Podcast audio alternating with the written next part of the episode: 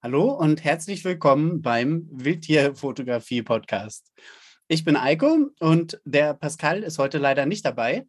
Dafür habe ich einen Gast dabei und zwar den Sven Mörs. Stell dich doch mal bitte vor.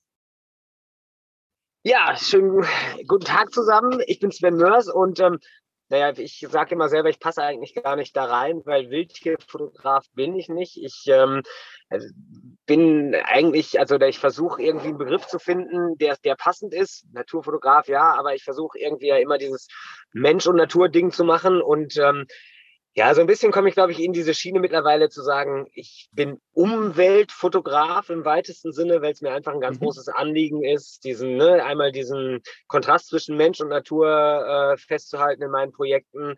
Ähm, aber natürlich gilt meine Leidenschaft auf jeden Fall der Begegnung mit wilden Tieren. Und ähm, ne, dazu kommen eben ja Lebensräume und aber auch Lebensraumzerstörung. Und deswegen ist dieses Tierfotograf, glaube ich, nicht richtig, sondern es ist tatsächlich eher ja Umweltfotografie, weil das ist mir ein besonderes Anliegen, dafür zu werben, für unsere Natur zu werben, ähm, aber auch natürlich die Schwierigkeiten aufzuzeigen und ähm, ja, zu zeigen, was es da draußen, vor allen Dingen vor der Haustür so Schönes gibt alles. Mhm. Ja, das, ist, das ist, kann ich gut nachvollziehen. Das also gerade, äh, ich finde das auch äh, der Begriff Umweltfotografie, der ist auch in Deutschland ähm, ja nicht so weit verbreitet. Ähm, Im englischen Raum heißt es äh, Conservation Photography. Da gibt es ja, ja, auch, ja, sage ich mal, viel mehr Raum für und also viel mehr Aufmerksamkeit. Ähm, auch eben, äh, ja, auch Reichweite tatsächlich, ne, über die Magazine. Ähm, und das in, in Deutschland ist das ja noch eine sehr kleine Nische. Und gerade, äh, ich fand, fand das schön, ähm, ja, dass Mensch und Natur immer zusammen zu sehen. Das ist, äh, glaube ich, auch der rote Faden deiner Arbeit auf jeden Fall. Das äh, benennt das ganz äh, gut. Genau, das ist, also das hat ganz klein angefangen ne, mit meinem Köln-Projekt, ähm, wo, es um die Natur in der Stadt ging, dann das Großstadtwildnisprojekt, wo es wirklich um Tiere in verschiedenen Städten geht. Und mein neues Projekt heißt ja eben auch Mensch und Natur, frei nach ähm, Alexander von Humboldt, Man und Nature, einfach mal dick auftragen und dann gucken wir mal weiter. Ähm, aber das ist, ähm, das ist genau das, ähm, ja, was ich glaube, was, was man auch nicht vernachlässigen darf. Ja, ähm, also ich kriege oft die Kritik, ja, aber Sie müssen ja so fokussiert gucken, Herr Mörs, weil ähm, da ist ja eine Laterne, da ist dies, da ist das, da sind Menschen. Ähm, aber genau das will ich mir auch zunutze machen, weil genau das ist Realität. Die Realität ist eben nicht, dass wir hier riesige Savanne-Landschaften haben oder riesige ausgedehnte Waldgebiete. Die Realität ist, ähm, da ist der Wolf und wenn du dich umdrehst und fünf Minuten läufst, kommt da die Schnellstraße oder das Kraftwerk oder die Siedlung, ja, oder da ist der Hirsch und ähm, keine 500 Meter weiter ähm, beginnt die Pulse eine Großstadt, ne? So und ähm, darum glaube ich, kann man nur beides gemeinsam sehen, ja, und ähm, muss schauen, wie man da ein Arrangement hinbekommt und wie das irgendwie funktionieren kann. Denn, äh, also ich bin auch nicht blauäugig zu sagen, so, ja, ähm, äh, das muss alles aufhören, es darf keiner mehr in die Natur, ähm, wir können das nicht mehr machen. Das heißt, die Menschen müssten weg und das ist einfach nicht die Realität. Wir müssen schauen, dass wir irgendwie einen guten Weg finden, ja, und ich bin der Meinung, dass ein guter Weg eben ja nicht so aussieht, wie Naturschutz den jahrelang irgendwie fokussiert hat. Nämlich, ähm, da ist was Besonderes, geh bloß nicht hin und halt dich fern, ja, weil das funktioniert nicht. Also in der Stadt schon mal gar nicht. Die Leute wollen irgendwo hin, es ist Freizeitstress und Freizeitdruck da und das ist auch okay bei einer Millionenstadt. Da müssen die Leute irgendwo hin ausweichen und alle wollen hin, wo es schön ist.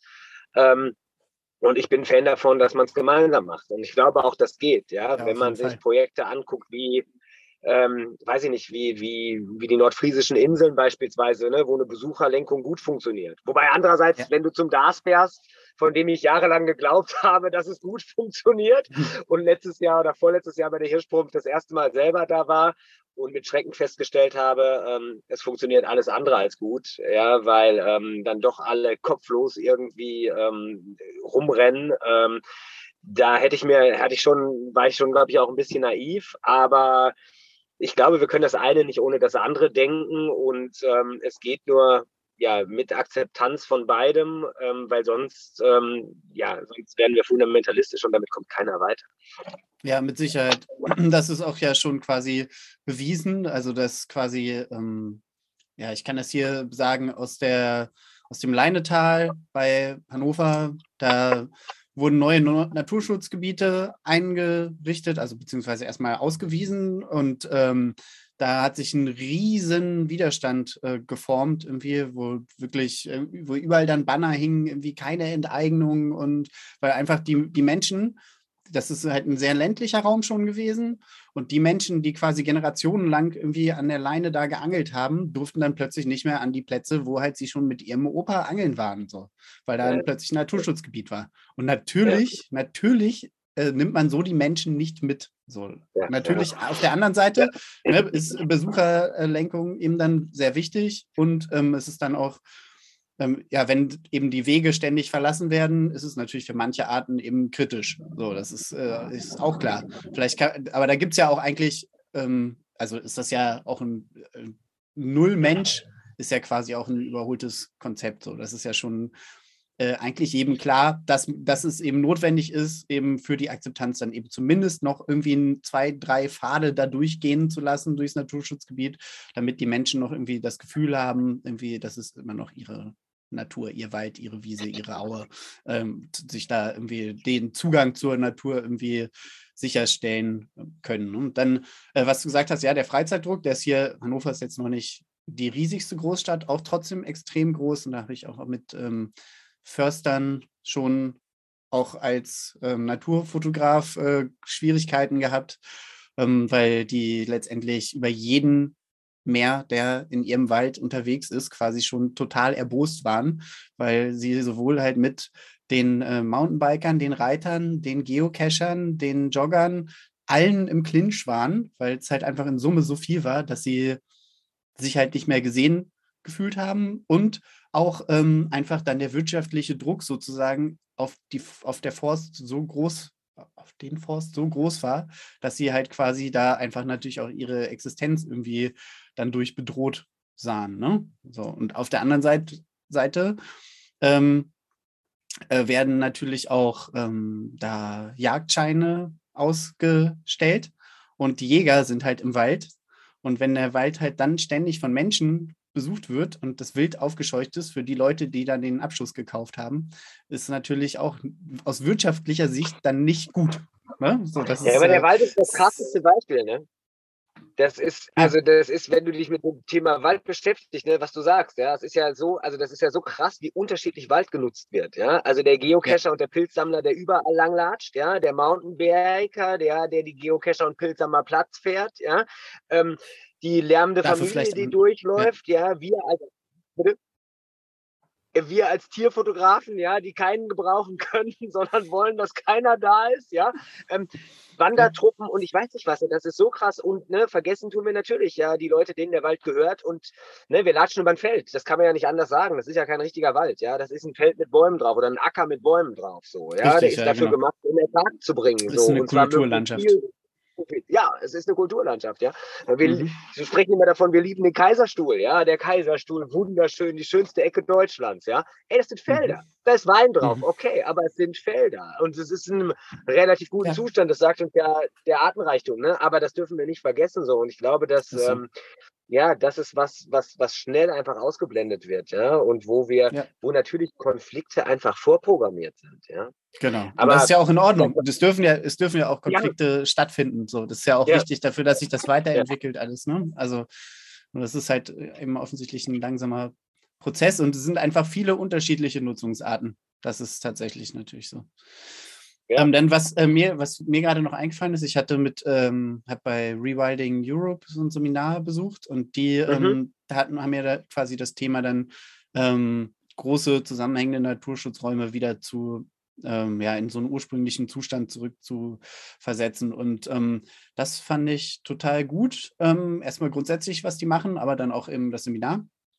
Und weil das ganz viele Einblicke nochmal gegeben hat. Und für mich war eine der spannenden ähm, Sachen, die ich da gelernt habe, dass quasi sie davon profitieren, davon, dass es quasi diese Landflucht gibt. Also dass quasi mhm. die Menschen mehr in die Ballungsräume drängen und dadurch eben große zusammenhängende Naturräume auch wieder wirklich für die Natur mehr nutzbar sind, weil mhm. die Alternative, da will halt im Zweifel auch niemand mehr irgendwie Agrar ähm, Fläche draus machen, weil es halt ja. eben, weiß nicht, vielleicht zu kleinteilig ist oder zu feucht oder zu so. Und dass dann solche Bereiche, wenn sich da dann die Menschen zurückziehen, dass da dann eben erstmal äh, quasi ja, dass halt der, der Naturzyklus oder natürlicherer Zyklus wieder in Gang gesetzt wird. Ne? Also das heißt, dann geguckt wird, was für Arten müssen da drauf. Da wird begonnen mit irgendwie großen ähm, Grasfressern, um irgendwie das irgendwie ein bisschen die Flächen offen zu halten und dann irgendwie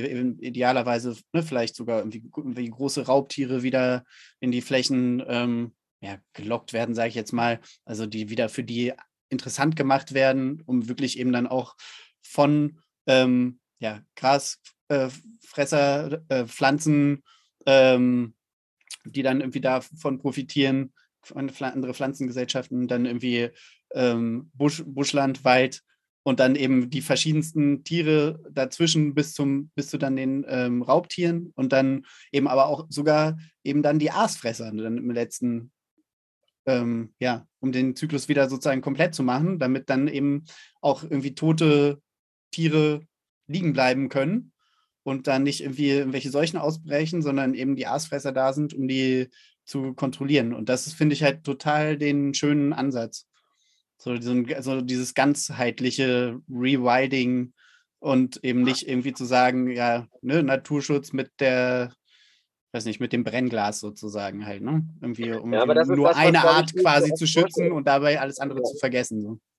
Aber das ist das, was halt immer noch, glaube ich, äh, in den Köpfen drin ist und was ganz, ganz viel leider noch passiert. Ja, dieses mhm. Fokussierte auf eine Sache, ja, immer sich nur um eine Sache kümmern und nicht um das große Ganze. Ja, und das ist so wenig nachhaltig, glaube ich. Ja, ähm, also mit, es wird ja mit einer Inbrunst, ne, ich will das nicht verteufeln, aber mit einer Inbrunst, ja, der Feldhamster ähm, versucht irgendwie wieder anzusiedeln. Ja, die Chance, mhm. dass das funktioniert, ja, da ist das Habitat überhaupt nicht für da in Hessen im Moment. Ja, also das ist toll mhm. und da ist viel Manpower, aber es geht ja im Endeffekt nicht darum, dass wir Menschen dafür sorgen, dass das Tier bleibt, sondern dass das Tier auch von selber wieder stabile Populationen bildet. Ja, und ähm, da muss man erstmal eine ganz andere Grundlage schaffen. Natürlich ist das geil und Engagement in allen Ehren, das finde ich super, ne? keine Frage, aber das ist immer so dieses fokussierte Engagement. Ne? Du bist begeistert vom Feldhamster oder vom Rotkehlchen oder vom Dompfaff oder ja, und dann ist es immer nur dieses eine und dann ist es das so schwierig. Ja, und ich habe letztens ein ganz tolles Interview mit dem Peter Berthold gemacht, ja, der auch gesagt hat, so es funktioniert einfach nicht mit diesen Einzelarten zu fördern. Ja, es geht nur mhm. über dieses Ding.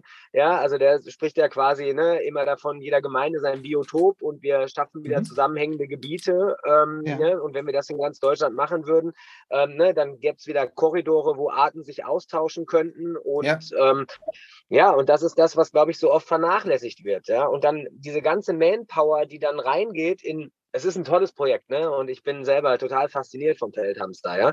Aber ähm, da geht so viel. Bitte? Verständlich?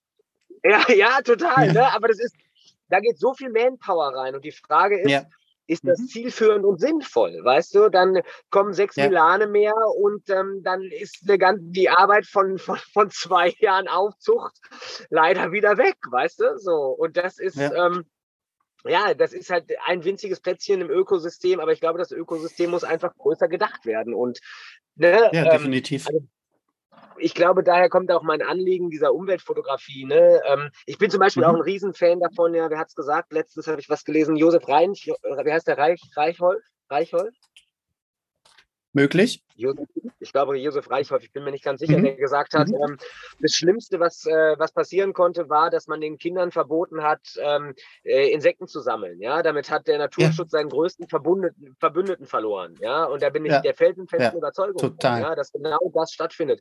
Mit Verboten schaffen wir genau das Gegenteil. Ja, und ich glaube, was die jeder von uns, der 40 plus oder 30 plus ähm, äh, Wildtiere fotografiert oder im Naturschutz engagiert ist oder sowas, ja, der hat der hat Kaulquappen zerquetscht oder Marienkäfer eingesperrt, ja, und hat deswegen ja. einen guten Bezug in irgendeiner Form, so, ja. Und, ähm, Richtig.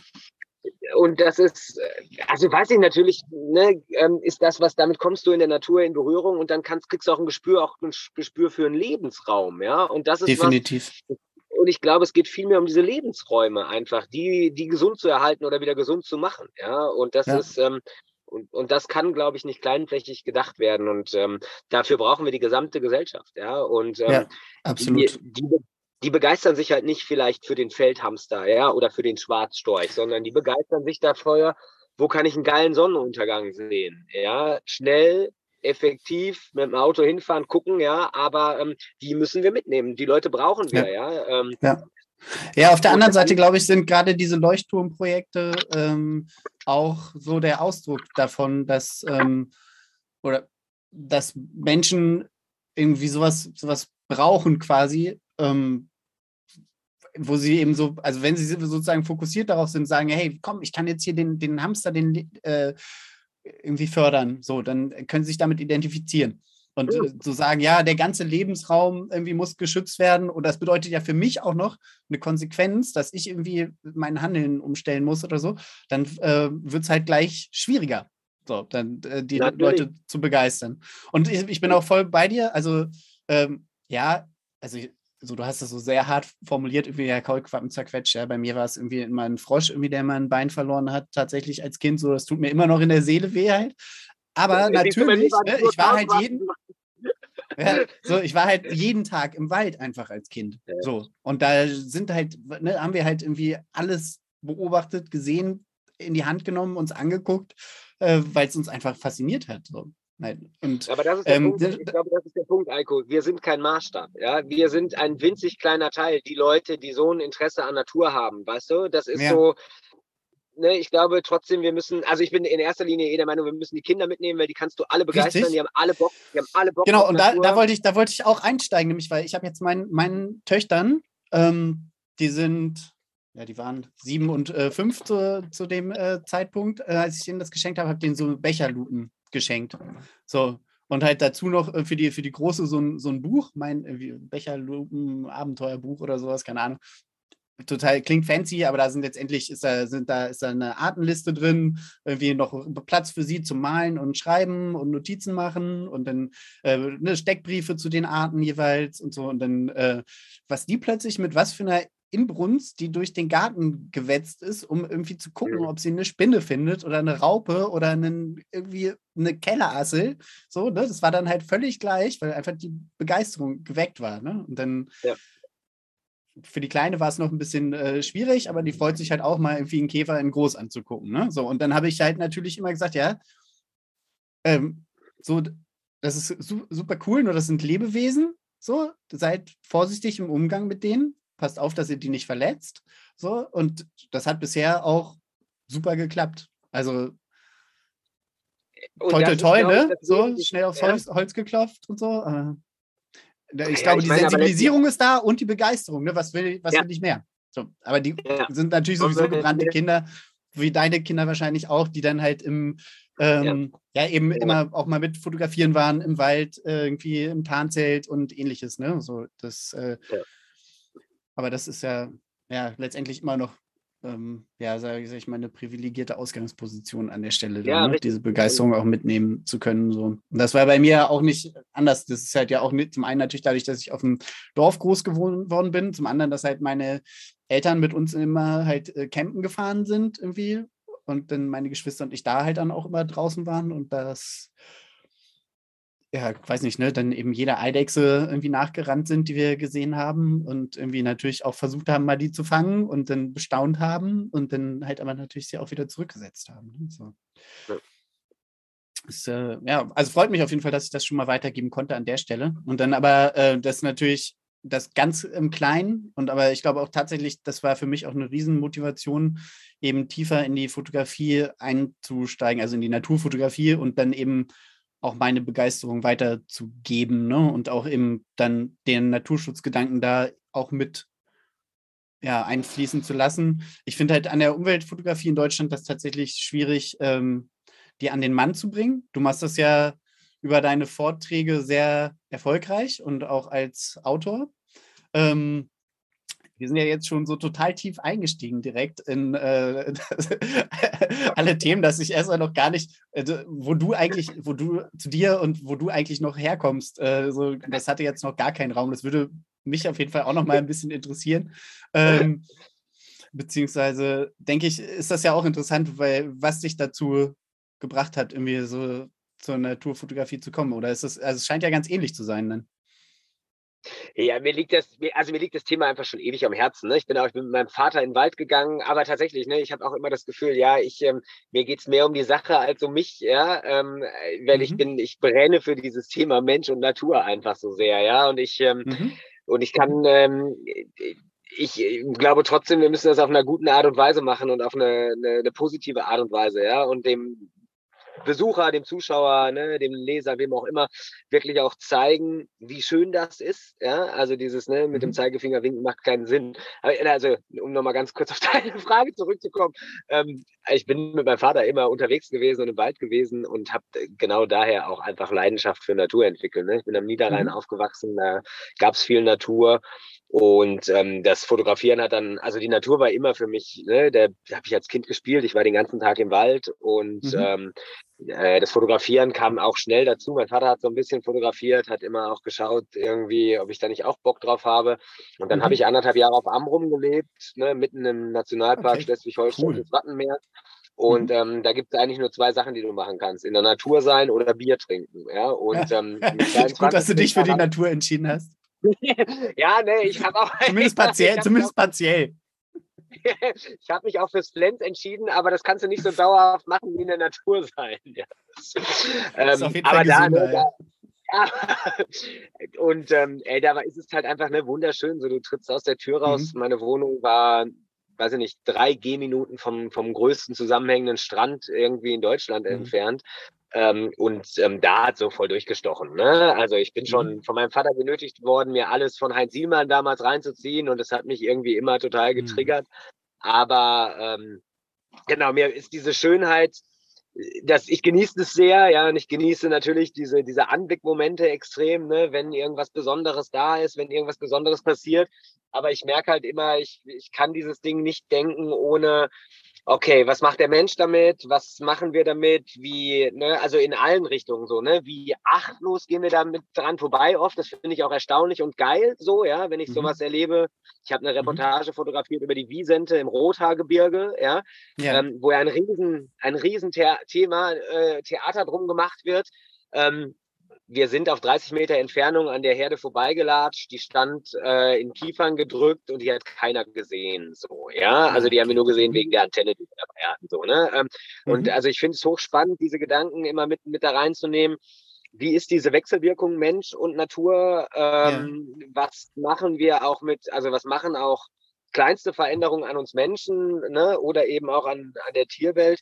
Und mhm. ähm, das ist das, was ich letzten Endes also ne, anfangs habe ich auch unglaublich gerne nur Tiere fotografiert und es war, ähm, ne, es war immer mir eher so ein Dorn im Auge, wenn irgendwas Menschliches dabei gewesen ist, ne, bis ich irgendwie ja. vom Gegenüber gemerkt habe, die gesagt haben, hey, ist doch total geil, dass da noch eine Ampel drauf ist oder sowas, ne, das zeigt halt mhm. einfach die Realität, ja, und ja. Ähm, auch wenn mein, mein neues Vortragsprojekt und Buchprojekt jetzt heißt, ne, ähm, Deutschlands letzte Wildnis, ähm, ja, die musst du schon ganz genau suchen, diese richtige Wildnis. Ne? Und ähm, ja. ich will weit weg von diesen Nationalparks, weil Nationalparks sind großartig, wunderbar, wunderschön, aber einfach nicht der Durchschnitt und nicht die Realität. Ja, die Realität sieht anders aus. Ja, die Realität sieht mhm. eben aus, dass wir uns irgendwie gemeinsam arrangieren müssen, damit es schön bleibt. Ja, und ähm, und das ist sicherlich schwierig, aber ich glaube, darum geht's. Ne? Also ich glaube, ich finde es gerade geil, dass es eben nicht so ganz einfach ist. Und ähm, ich ärgere mich mega oft, ja, weil ich ja oft da fotografiere, wo Menschen sind, ja. Das bedeutet natürlich aber auch aufgeschreckte Eisvögel, weggelaufene Hirsche und ähm, eben erfolglos ja. wieder nach Hause gegangen. Aber letzten Endes, das gehört, glaube ich, zu meinem Geschäft mit dazu, dass ich sage, ähm, okay, das muss ich halt in Kauf nehmen, ähm, weil ich genau äh, diesen Kontrast darstellen möchte. So. Ja, ja, das ist gut. Und also die wie soll ich sagen, also ich habe ich hab da verschiedene Anknüpfungspunkte. Auf jeden Fall das eine ist natürlich, ja, ich bin halt auch mit diesen Dokus äh, aufgewachsen. Es war nicht Siemann, sondern irgendwie halt, was halt irgendwie so sonntags 1930 lief halt so, ne, so Terra X und irgendwie schlag mich tot. Und ähm, die haben ja auf jeden Fall auch immer dann diese ja, oder bis auf wenige Aufnahmen eben wirklich reine Natur gezeigt. So. Oder die Illusion eigentlich, muss man ja sagen. Weil ja. letztendlich jede Doku, die in Afrika gedreht wird, im letztendlich ja auch in einem irgendwie geschlossenen System irgendwie gedreht wird, wo, ähm, oder fast alle, ne, so, wo dann halt irgendwie neben denen, die das gedreht haben, noch fünf andere Game äh, Vehicles da, also ne, irgendwie Fahrzeuge mit Touristen standen, die aber natürlich nicht mit im Bild sind. Und ähm, ja, das ist halt, das ist eben das, das, das eine, dass es halt schade ist, dass sowas halt seltenst äh, gezeigt wird. Es gibt natürlich auch irgendwie Dokus, die da einen anderen Ansatz ähm, haben. Auch irgendwie, äh, ja, aber das sind halt selten die großen Produktionen, sondern die großen Blue-Chip-Produktionen, die sind ja eben meistens, ne, die zeigen dann halt eben, ähm, ja, den mit Scheuklappen quasi weiß ich nicht, den springenden Delfin oder den Fischotter, aber zeigen nicht, dass der Fischotter ja. eigentlich eben äh, direkt im Hafen schwimmt oder eben zumindest ja. irgendwie vielleicht irgendwie, ne, am, äh, vielleicht sogar noch irgendwie äh, von Industrieabfällen lebt oder sowas halt irgendwie. Da, also so gibt es ja richtig absurde ähm, Geschichten und das wird eben in den seltensten Fällen dann eben auch gezeigt, sondern ja. Ja, und, und das ist die Realität. Genau, und das ist die Realität. So, und das ist ja schon krass, dass das halt irgendwie ausgeblendet wird. Und dann, das hatte ich dir ja schon erzählt, ich war jetzt irgendwie im Pizmoor und äh, war so schockiert, dass ich irgendwie kurz davor war, wieder umzudrehen, weil ich schon nicht auf den Parkplatz kam, weil so viele Menschen da waren und dann eben wirklich irgendwie äh, Dutzende, bis also über das Wochenende, nee, es war nicht mal, es war unter der Woche und es war quasi, ich bin irgendwie abends, frühen Abend, späten Nachmittag angekommen und bin nächsten Mittag ähm, wieder gefahren und ich würde sagen, in der Zeit waren auf jeden Fall mehrere hundert Menschen da und davon die meisten Fotografen. So, mehrere hundert? Mehrere hundert Menschen, ja, genau. Also so, es sind halt, es war wirklich Besucherströme, ne? So, und ähm, das fand ich auch auf jeden Fall auch, ja, also es war halt für mich irgendwie tatsächlich, also erstmal irgendwie schockierend, dann irgendwie auch also es geht da darum, dass da die, die Moorfrösche sind. Ich glaube, das ist halt auch kein Geheimnis. Das ist halt der Grund, warum das da so voll ist. Ne?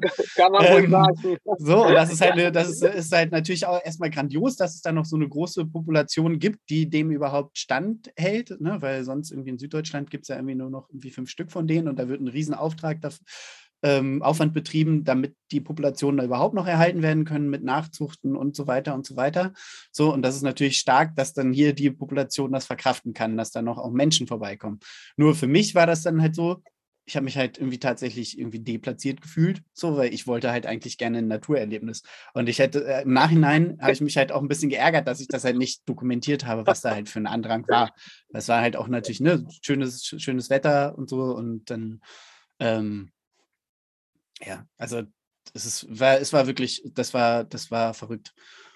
Das, ähm, und ich, so stelle ich mir das ungefähr halt auch auf der, auf der DARS vor, weil da war ich tatsächlich noch nicht, sprachen wir ja auch schon drüber, weil genau aus dem Grund, weil ich da halt so viele Menschen vermute schon, dass ich dann halt denke, ja, ja gut, das, ist gar nicht der Ort, wo ich sein möchte. Ne? So. Aber das ist, also ich werde dieses Jahr nochmal hinfahren, weil ich glaube, dass, ähm, also ich bin der festen Überzeugung, dass das Besucher gelenkt werden muss und dass Tickets verkauft ja. werden müssen. So kann das nicht ja. mehr weitergehen. Ja, ähm, mhm. Und das möchte ich gerne dokumentieren. Ja, also ich bin halt ein Fan davon, mir reichen zwei geile Fotos von den Moorfröschen und dann würde ich anfangen, Leute zu fotografieren, weil ich das mhm. hochspannend finde. Ja, also auch. Ist es. Auch Definitiv. Auf, auf auf unsere, auf unsere Gattung, ja, auf die Gattung Tierfotografen, ne? Weil das ist ja ein ganz perverses Geschäft, das darf man ja einfach nicht vergessen, ja. Also ich meine, mhm. ähm, das ist ja, das ist ja unterirdisch, was bei manchen Sachen passiert. Es geht ausschließlich ums formatgefüllte Bild. Ja, wir haben hier vor Jahren mal bei Mörs im Ruhrgebiet 17 Seidenschwänze gehabt. Ja, da ja. waren viermal so viele Fotografen wie Seidenschwänze da waren. Ja, und es ja. ging ausschließlich darum, ja, wer macht das größte, äh, wer, wer, macht das Bild am nächsten dran, ja, und ähm, diese armen Tiere sind höchstwahrscheinlich alle verhungert, ja, ähm, und das ist ja, also ich meine, guck dir das an, ja, ja das ist natürlich das aber ist Konsumenten geschuldet, ja, ich meine, ja. wenn du dir anguckst, gerade Instagram ist da ganz schlimm halt natürlich, ne, was halt irgendwie da, weil da ja letztendlich ja. nur Bilder von formatfüllenden Tieren äh, gezeigt werden oder die Likes äh, kriegen und weißt du, ne, so, das ist halt, ja, das ist absurd. Ja, ja, und das ist halt, aber ne, dann die, die, äh, Wald, äh, die, die Sumpfrollen, entschuldige. Ne? Ich glaube, äh, bitte, wie kannst du das nochmal ja. wiederholen? Ich hatte Guck's gleichzeitig an. angefangen. Okay, nee, ich meine, ähm, ne, guck dir an, was wir der Wald, glaube ich, der unser Wald, ja, wo Hirschkäfer beim Kampf fotografiert, gefilmt werden, ja, ja. und stürzen. Ja, mhm. und dann vom Ast stürzen. Was meinst ja. du, wie oft diese Tiere runtergeschmissen worden sind, ja? Also was, also da steht ja keiner ja, bei der Kamera dabei, ja, oder läuft durch den Wald und sieht das per Zufall und filmt das per Zufall, ja? Also das mhm. ist ja auch total pervers, dieses Geschäft, ja? Also das darf man ja, wirklich nicht, nicht unterschätzen und ich finde, das, das gehört mit dazu, denn ne, also ich glaube, wir ziehen uns immer diese diese Schürze an. Ah ja, wir wir machen alles richtig und machen alles gut und also kann ich ja nur von mir sagen, ich bin meilenweit entfernt davon, alles gut zu machen. Ja, ich fotografiere seit vier Jahren für ein Umweltprojekt, ja, mhm. Ähm, mhm. wo ich auf die Schönheit der Natur aufmerksam machen möchte in Deutschland und ich habe 74.000 Kilometer mit meinem fetten 180 PS Diesel verfahren. Ja, ähm, ja. das ist ja. unterirdisch. Ich bin die allergrößte Umweltsau von allen. Ja, so, das, das ja, ja, das kann man nicht leugnen, das ist leider so. Ja, ich, äh, ich bin ganz bei dir. Also ich, ich äh, finde es auch krass. Also und ich, es macht mir auch Bauchschmerzen tatsächlich. Ich versuche das dann immer so zu lösen, dass ich halt sage, okay, ich äh, fahre dahin, bleib drei Tage, mache in der Zeit das so intensiv wie möglich und dann muss ich im Zweifel halt auch nicht wiederkommen. Und ähm, guck halt, also ne, und dann wenn ich dann halt das andere Extrem sehe, dann, äh, dass halt irgendwie jemand aus Süddeutschland äh, nach was Beispiel Cuxhaven äh, fährt, um da halt die Sumpfeulen äh, zu fotografieren mit 70 anderen Leuten. Und dann hinterher ähm, ist die arme Sumpfeule halt auch noch irgendwie gestorben, weil sie halt keine Ruhe gefunden hat und nicht, nicht zu fressen. Was halt tatsächlich passiert ist. Und das ist ja. halt äh, natürlich ein Graus zusätzlich zu den, ähm, ja, also und, und, und ist es halt ja wieder passiert, sozusagen. Ne? Das war irgendwie schon vor ein paar Jahren und dieses Jahr war es dann halt die Sperbereule, irgendwie, die irgendwo im Norden war, ähm, wo halt also ja. wirklich auch Dutzende Fotografen waren. Ich habe ich, ich habe nur die Ergebnisse davon gesehen ja, und ich, äh, ich, war halt, ja, weiß ich nicht, dachte halt, ja, andererseits, ne, ich, ich verstehe es, die Begeisterung, dass die groß ist. Äh, kann man halt nur irgendwie an die Eigenverantwortung von allen äh, plädieren, eben sich so ähm, schonend wie möglich dann mit den Motiven irgendwie auseinanderzusetzen und eben die Barrieren ähm, ja, zu setzen sozusagen, weil äh, natürlich kann man, wenn da so ein Vogel auftaucht, nicht gleich sofort einen Zaun aufbauen, damit da niemand mehr hinkommt. Wäre auch schade drum. Nur das oft ist es ja dann das Dilemma, was ich natürlich auch hatte schon, die, dass man erstmal eine Lernkurve hat, wie gehe ich mit einem äh, Motiv um. Zum Beispiel die Körpersignale von Eulen zu lesen. So, das äh, hatte ich jetzt gerade wieder, weil ich ein, äh, ein Eulenporträt gepostet habe. Und ähm, die Eule hat halt, äh, das ist eine weitere Eule, hat halt aufgerissene Augen und aufgestellte Federohren, was halt signalisiert, ich war zu nah dran. So, die, das ja. ist halt die Alarmstellung. So, und das habe ich halt erst beim Fotografieren durch den Sucher gemerkt und habe mich dann, habe das Foto gemacht und habe mich dann zurückgezogen. So, aber letztendlich bin ich halt schon zu nah dran gewesen. Ist, äh, war, war dann Das passiert so, auch immer wieder so, und ich glaube das wird halt, auch, genau. Ich, ich glaube auch, dass es geht nicht, es geht für die Natur zu werben und Naturschutz zu betreiben, geht nicht ohne einzugreifen. Ja, also das mhm. sehen wir ja auch überall. Mhm. Wir stören immer, wenn wir da sind. Ne? Ich meine, es wird noch besser jetzt mit, mit Systemkameras, wo, wo das Auslösegeräusch nicht mehr da ist. Ja, und dennoch ja. guckt dir jedes Säugetier in die Kamera. Ja, also ich meine, daran wird natürlich schon auch klar, also wenn du nah genug dran bist, dadurch ist natürlich schon auch eine Klarheit da, du wirst wahrgenommen und du bist da und du gehörst da nicht hin, ne, in, in diesen Lebensraum, ne, aber mhm. ähm, dennoch glaube ich, ich, ich glaube auch, das ist okay. Ne? Ich meine, ich rechtfertige das bei mir auch. Ich habe auch andere Sachen versucht. Ich habe versucht, ich bin mit dem Fahrrad an die Nordsee gefahren. Ähm, das ist aber nicht die Realität. Ja, wenn ich zwölf Stunden im Sattel sitze und 125 Kilometer fahre, dann mache ich keine Tieraufnahmen mehr. Da bin ich froh, wenn ich mein Leben habe. So, ja. Ähm, also das ja, ist und keine du die Kamera überhaupt noch mitgekriegt ja, hast, so ähm, ungefähr. Ja, ja. Mhm. Und so, das ist, ne, es ist keine Alternative. Und ich versuche auch, meine Projekte so anzulegen, ne, dass ich möglichst effektiv fahre und unterwegs bin ähm, und natürlich ja. auch diesem großen Stau zu entgehen an Leuten. Aber natürlich ist es auch, und ich, ich kann es genauso verstehen, ich verstehe auch, dass es für die Leute spannend ist. Und ich finde es einerseits auch gut, ne? also dass, ähm, dass man so nah eben mit der Sumpfohreule in Kontakt kommen kann und die Leute das sehen können und wirklich auch mal staunen können. Ja? Weil Ich bin der festen Überzeugung, ne, dass, wie das bei den Kindern eben auch so ist, man muss das anfassen und fühlen und miterleben. Ja, das geht aus dem Lehrbuch ja. nicht. Das ist Auf absolut unmöglich. Darum verstehe ich auch, dass tausende Menschen jedes Jahr nach Helgoland fahren und, ähm, ne, und die und die Grenze immer geringer wird, ja, dann hast du zwei Hansel dabei, die sich eben nicht an 30 Meter halten, ja. Und ähm, da hat garantiert meiner Meinung nach auch echt das Handy wirklich einen, einen fatalen Fehler oder eine fatale Verantwortung für, in Anführungszeichen, ja, ähm, mit seinen Weitwinkelkameras und den Leuten, die meinen, sie müssten formatfilmende Bilder mit dem Handy machen, ja. Ob vom Eisvogel, ja. von der Kegelrobbe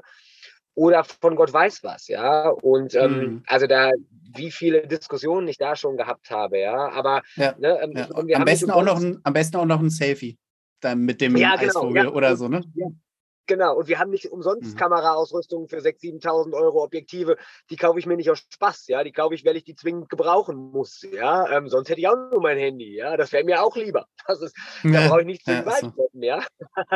ähm, mhm. Ja, und das ist, ähm, ne, an, ich kann das Erleben schon auch verstehen, ja, und, und, und, will das ja auch fördern auf eine Art und Weise. Aber ähm, ich glaube, genau dafür muss halt ein Verständnis, und das fehlt. Ich glaube, uns fehlt als Gesellschaft ein Verständnis für Verhaltensbiologie. Psychologie. Ja? Ähm, und ich Auf glaube, dass Fall. unsere Großeltern das beispielsweise noch hatten. Ja?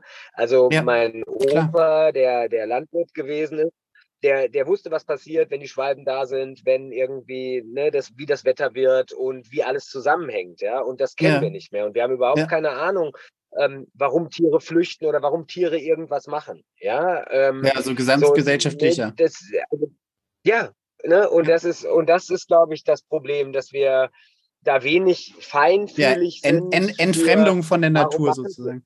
Ja, ja, ja, ja. Und das ist, weißt du, und das ist, ich glaube, dieser Gap ist groß, weil wir für, ich glaube, für mich ist es super schwer zu verstehen, weil ich so damit aufgewachsen bin, weil es für mich so normal ist, weil es für meine Kinder auch so normal ist, ne, zum Beispiel. Ja. Aber es ist halt nicht die Normalität. Ja, als ich das erste Buch ist veröffentlicht habe, ähm, da, da ging es darum, dass ähm, irgendeiner aus dem Verlag gesagt hat, ja, ähm, da müssen wir über die Namen von den Tieren unter, oder müssen wir irgendwie ähm, Bildunterschriften finden. Oh, und ich sage, ich finde Bildunterschriften so ätzend, ja, Amsel mit Wurm, so, ja. Ähm, dann guckt er mich an und sagt, ach, das ist eine Amsel. Und da habe ich echt ja. gedacht, der will mich verarschen, aber ja, Scheiße, das, ist, Entschuldigung. das ist auch das, ja, ja, aber, ne? ja, aber das ist das, das Abbild der Gesellschaft. Ja, ne? so, um so, ich denke, ja, der Hirsch ist nicht der Mann vom Reh, das ist die eine Sache, aber das fängt ganz, ganz woanders an. Ne? Nämlich, ja. ähm, ja, das geht los bei, bei Horrorgeschichten wie ne, die menschenfressenden Wölfe, die jetzt gerade den Osten Deutschlands plündern und kein Kindergartenkind mehr übrig lassen. Ja, und ich glaube, das ist wichtig, das mit Humor und Fröhlichkeit und, und einer gesunden Portion ähm, ja, äh, positiven Gedanken das weiterzugeben, was die Realität einfach ist. Ja, und ähm, was wir Menschen machen, wofür wir gut sind, was wir auch für gute Sachen gemacht haben, die haben wir auch zweifelsohne äh, ne, zustande gebracht. So, ähm, ja, also dieser wahnsinnige Tagebau und der wahnsinnige, die wahnsinnigen ganzen ähm, ähm, äh, Truppenübungsplätze, die haben ja letzten Endes erst dazu geführt, dass der Wolf überhaupt diese Chance bekommen hat, ja, äh, wieder zurückzukommen. Also es ist ja nicht nur alles schlecht, was wir machen. Ähm, aber auch wenn glaube, das äh, unintentional war natürlich, ne? Also ja, natürlich, ja, ja natürlich, aber ne, so, das hat eine Folge. Ja, klar. Das, ähm, ja. Und ähm, ich bin der festen Überzeugung, dass es nur damit gehen kann, humorvoll da einen Blick drauf zu werfen und aufzuzeigen, wie schön dieser Planet, beziehungsweise wie schön die nächsten ersten zwei Schritte hinter der Haustüre sind. Ja, und ähm, ja. weil ich glaube, sonst funktioniert es einfach nicht. Ja, und diese ne, mit dem Zeigefinger, lass das sein und ähm, schmeiß deinen Müll nicht weg. Ja, yeah. warum denn? Ja, ich glaube, ich glaube, wir machen viel zu, wir fragen viel zu wenig nach dem Warum. Und ich glaube, wenn wir danach fragen, ich glaube, dann haben wir eine gute Chance, dass es auch deutlich besser werden kann, ja, mit der, mit der Aussicht, wofür wir es machen, ja. Ja, genau. Und wenn man den, wenn man den Zeigefinger weglässt, dann hat man auch viel eher die Chance, halt das Warum überhaupt auch noch überhaupt mitteilen zu können. Wenn man halt mit dem Zeigefinger angefangen hat, dann sind die, ist die erste Hälfte der Leute schon mal direkt weg. Und dann hast du gar nicht mehr die Chance, eigentlich dein Anliegen wirklich zu kommunizieren. Genau. Ja, genau. Und gleich, gleichzeitig, also ne, ich glaube, deshalb hat halt Naturfotografie auch eine Riesenberechtigung und trotzdem ist die, die ethische Diskussion unter Naturfotografen, glaube ich, irgendwie erst am Anfang. Also beziehungsweise, weil einfach da so ein krasser Wandel auch stattgefunden hat, weil es eben nicht mehr die fünf Privilegierten mit einem 600er äh, F4 sind, die irgendwie äh, drei Monate lang im Busch hocken, sondern es sind halt 3000 Leute mit einem 70, 300, naja gut, inzwischen eher mit einem 150, 600. Und dann eben noch dazu die 10.000 mit dem Handy. So. Schade ähm, ist, dass die 3000 immer da sind, wo ich bin. Möglich. Aber du hast ja gesagt, du möchtest die eigentlich auch fotografieren. Ja, nee, also, ja, ähm, ne, also ich, ich meine nur, ich hatte, ich hatte, ich habe gerade so eine ähm, äh, Talkrunde, sage ich mal, Ethics in Wildlife Photography ähm, gesehen da war der Brad äh, Hill dabei und äh, noch ein anderer kanadischer ähm, äh, Fotograf, John E. Marriott, also ich weiß nicht gerade. Auf jeden Fall, ähm, so der macht so Wild and Exposed, äh, so eine ganz coole Serie gemacht. Ist ganz, sind beide ganz äh, stark im Naturschutz engagiert. Und die sagen halt von sich, wir sind äh, ethische Wildlife-Fotografen und ähm, wir treiben das so weit quasi, dass wir dafür eben einfach auch auf einen Großteil an Motiven verzichten, die wir bekommen könnten. Und damit ist eben nicht gemeint, irgendwie Frösche irgendwo festzukleben oder sowas, was ja irgendwie auf der anderen Seite des Spektrums passiert, sondern eben im Zweifel auch eben so nah ranzugehen, dass das Tier einen bemerkt, sondern die versuchen dann eben wirklich null Störung, wenn irgend möglich, zu ähm, verursachen. Ne? Was natürlich irgendwie auch auf der anderen Seite in Kanada relativ gesehen viel einfacher ist, weil wenn du da einfach mit deinem Boot irgendwie einen Fluss runter äh, driftest und da die Bären halt am Flussufer grasen, so, das ist natürlich das ist halt, also die, die Störung, die dadurch verursacht wird, ist halt irgendwie total unsignifikant. Ne? Wenn man hier ein Reh fotografieren will, dann ist es schon sehr, sehr wahrscheinlich, dass es einen mitbekommt, sozusagen, weil man einfach extrem großen Aufwand dafür betreiben muss, ähm, dass das einen halt nicht bemerkt. So, also ich, aber ich glaube, ich glaube, dazwischen ist ja noch ganz viel, ganz viel Raum auch so, ne? Eben was wir eben schon besprochen hatten über die ähm, die, ja, weiß ich nicht, also diesen, diesen Tourismus für zu einzelnen äh, Individuen, die halt plötzlich irgendwo sichtbar werden. Und wieder gibt es ja noch tollere Geschichten, wo irgendwie, keine Ahnung, dann 200 Fotografen in irgendeinem Vorgarten in Amsterdam sitzen, weil da irgendein, ich habe vergessen, welcher Vogel das war, sitzt halt, ne? So. Und die Leute, die das halt als Sport machen, quasi ihre Vögel zu ticken und so. Ja. Ähm, das ist halt ja, also, ne? Und dafür eben dann auch die hunderte Kilometer halt fahren und dann ist, es, ist der Vogel halt gesehen und dann der nächste. So. Richtig, halt, da geht es natürlich auch nicht um eine Geschichte. Genau. So, ne? Und das ist, glaube ich, halt das, das ähm, Schöne, so in der Art und Weise, wie du arbeitest, dass du eben die Geschichten und das große Ganze mal in den äh, Vordergrund äh, setzt. Und ähm, ich glaube, dass irgendwie diese, diese Ethik-Diskussion, das ist, äh, kann man noch irgendwie lang, also die möchte ich auf jeden Fall noch weiterführen, weil es mich einfach auch total interessiert. Ähm, aber ich möchte auch von dir noch ein bisschen hören, weil ich finde das total spannend, wie du wie du arbeitest. Und zwar, du äh, arbeitest ja eigentlich immer in diesen großen Projekten und du gehst also nicht einfach mal rausknipsen, so wie ich das jetzt äh, wahrgenommen habe, sondern du hast einen Plan, du hast ein äh, Projekt und ordnest dem sozusagen dann unter, was du wie, wo, wann fotografieren möchtest. Wie, wie planst du sowas? Also das ist, das ist halt tatsächlich das, was ein bisschen, was einerseits schön ist, weil du dich intensiv beschäftigst und andererseits ein bisschen schade, weil ich bin aus dem Rausgehen und Knipsen, da komme ich her ursprünglich. Ja, also das mhm. ist, ähm, damit hat die Leidenschaft eigentlich ein bisschen begonnen. Ne? Ich habe ja. ähm, 15 Jahre lang äh, in der Psychiatrie gearbeitet und ähm, habe immer, ne, das war dieses Rausgehen in der Natur sein, einfach ne, keine Menschen, Natur, nicht sprechen, ähm, das sehr geliebt, einfach draußen zu sein und zu knipsen tatsächlich. Ähm, mhm. Und ähm, das war so mein, das war mein Tavor, ja, das war meine, meine, meine Psychotherapie, mein Tavor, mein, mein, mein alles. Und mhm. ähm, das ist natürlich ein bisschen dabei verloren gegangen beim ja. Projekte machen. Und beim ja. Projekte machen ist aber natürlich einfach wunderschön, Also mein Oberbegriff Projekt ist eigentlich ausschließlich immer Mensch und Natur ähm, in, irgendeiner, in irgendeiner Form. Ähm, und das möchte ich auch nicht mehr loswerden, weil ich das eben so spannend finde. Ähm, ich, ähm, es war sehr einfach bei natürlich Köln, da ging es um die Grünflächen, da ging es um die spannenden Tiere. Mhm. Das war bei Großstadt Wildnis auch sehr einfach, da ging es um die eindrücklichsten Städte natürlich, die wir haben und die Tiere, die mhm. dazu passen. Und jetzt mhm. beim Projekt Deutschlands äh, der Mensch und Natur, Deutschlands letzte Wildnis, ist es natürlich auch so, ich möchte natürlich versuchen, so einen, ja, einen Überblick zu geben über, über Deutschland, über die verschiedenen Landschaften äh, und die spannenden Tiere natürlich. Ja? Aber mhm. wenn wir von richtig spannenden Tieren sprechen, dann sprechen wir, ne, dann sprechen wir von Feldhamster, von Fischotter, von Schwarzspecht, von Schweinswalen, von mhm. ähm, vom Luchs, ja, von der Wildkatze. Und ähm, dann muss man ganz schnell sagen, wenn du darüber ein Buch oder einen Vortrag drüber machen willst, dann brauchst du 15 Jahre, um das adäquat zu fotografieren. Ja? Also ja. musste diese Liste der Tiere, die ich hatte, ein bisschen zurückrutschen und ich musste mir andere Tiere suchen, die ja nicht weniger begeistern. Und ähm, letzten Endes sind natürlich die großen Säugetiere einmal spannend und die, die Tiere, die, ähm, ja, die einfach auch ähm, ja, in Massen auftreten, ne? Vögel und mhm. sowas, ne? als, Schwarm, als, mhm. als Schwarmtiere. Aber ich wollte mhm. eben auch für jede Landschaft was haben. Und ähm, ne, dann kommst du natürlich und und aber auch alle mhm. Arten oder alle Gattungen abdecken so ein bisschen. Ne? Und ähm, habe mich dann irgendwann entschieden, natürlich die zu suchen, die die spektakulär sind, ne? sei es die Smaragdeidechsen, die ne, ähm, ja. im Kaiserstuhl beispielsweise zu Hause sind oder unter den Insekten natürlich Gottesanbeterinnen und und Hirschkäfer.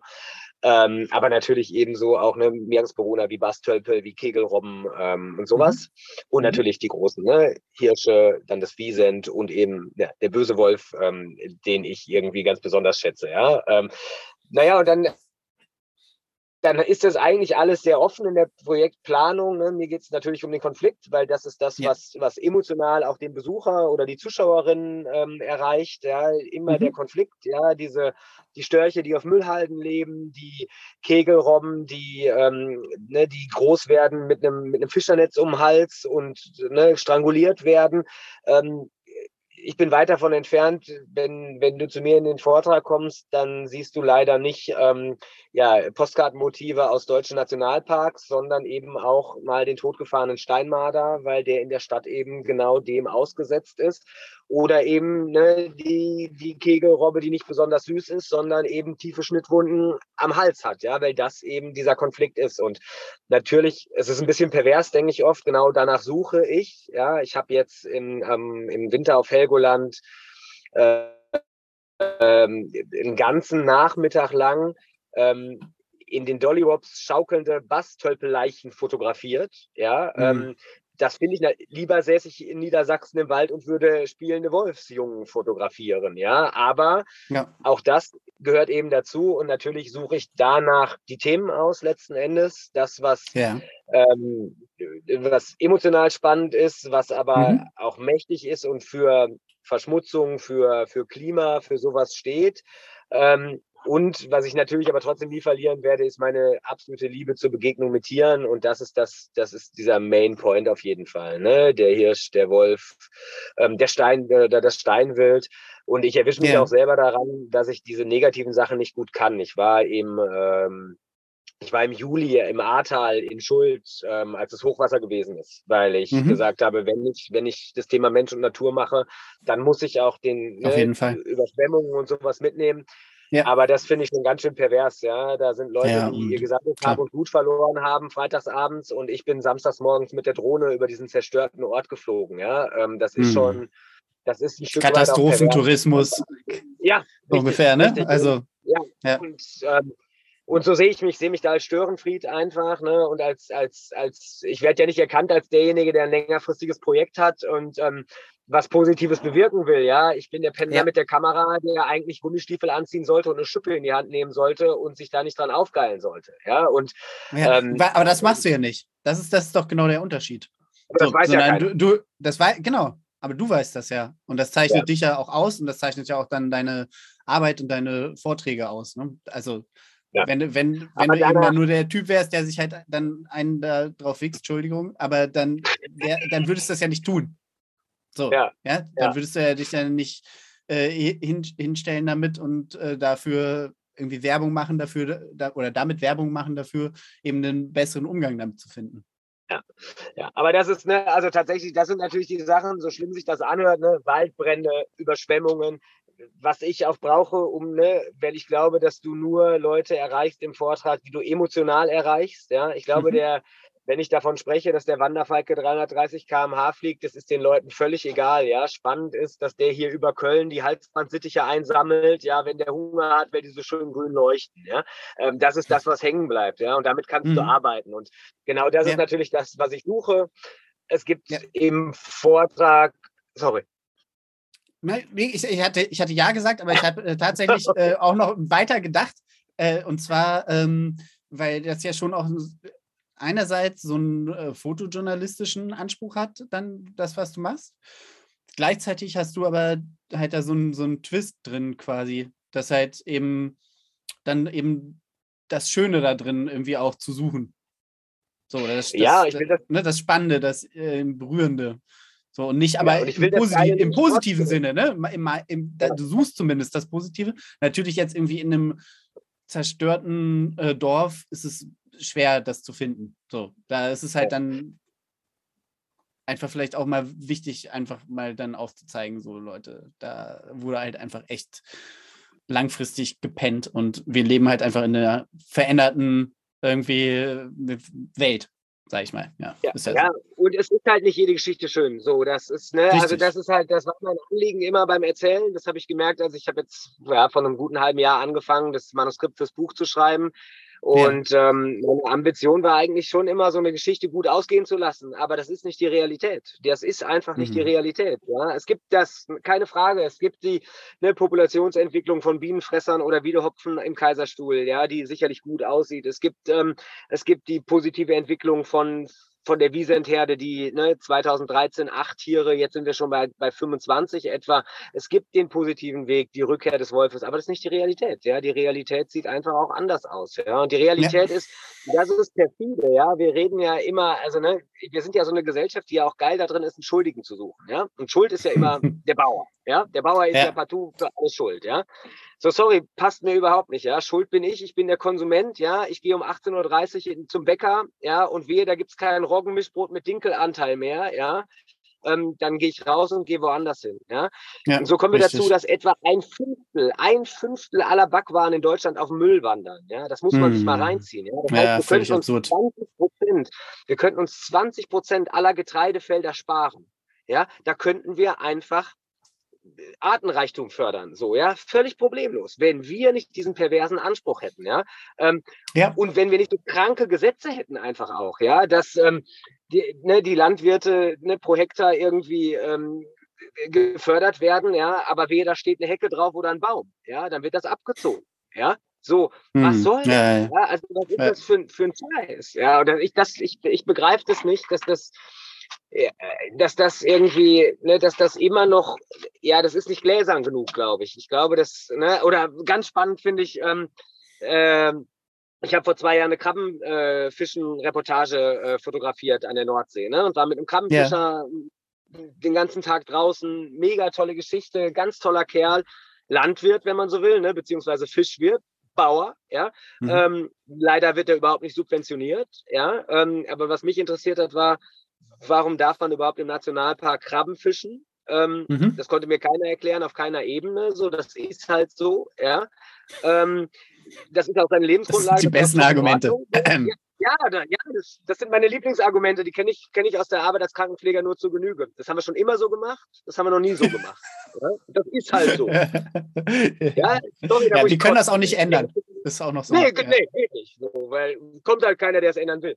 Naja, jedenfalls ja. haben wir Krabben gefischt, 15 Stunden lang, 300 Kilo Granat gefangen. Ähm, das ist sein Leben, das war nie anders. Ja, ja. damit, ne, der, ja, da braucht man nicht irgendwie dem armen Fischer irgendwie den Finger drauf nee, zu zeigen, klar. sondern mir, der für sieben oder, oder ne, das bin ich, der für 7,50 Euro fangen frische Krabben irgendwie ähm, in Spiekeroog fressen will, ja. Ey, und ganz ehrlich, und diese Geschichte, ne, diese, ja, da werden die Krabben nach Marokko zum Poolen gebracht, ja, die ich echt immer als Illusion abgetan habe, ja. ähm, ja die Krabben werden in den LKW verladen. Es gibt oben in, in ich glaube, Neuharlinger Siel oder Bensersiel oder so, gibt es eine Krabbenpoolmaschine. Ja. Aber diese Krabbenpoolmaschine ist 5% weniger effektiv als die Poolerinnen in Marokko. So, ja. Das ist, das muss man sich mal reinziehen, ja. Die Krabben mhm. werden wirklich von Neuhallingersiel viereinhalbtausend Kilometer bis nach Tangier oder wo auch immer nach Marokko gebracht, ja. Manchmal auch nach Polen. Stettin sind nur 700 Kilometer. Das ist, ist ja quasi immer noch absurd. quasi ein Katzensprung. Dass sowas, ja. dass sowas politisch erlaubt ist, das kann doch nicht sein. Ja. ja. Und ähm, würde man meinen, nur es geht immer noch perverser halt, ne? Also ja, so, es gibt irgendwie, was weiß ich, irgendwie Schnittobst, was halt irgendwie aus äh, in Deutschland gepflückt ist, dann irgendwie nach Spanien oder so gebracht wird, weil damit es da geschnitten wird und dann wird es halt subventioniert, weil es dann ein EU-Produkt ist. Und äh, solche Sachen, ne? Also so ja. damit, ja, genau. Also ja, kann man sich äh, oft nur an den Kopf fassen. Ja.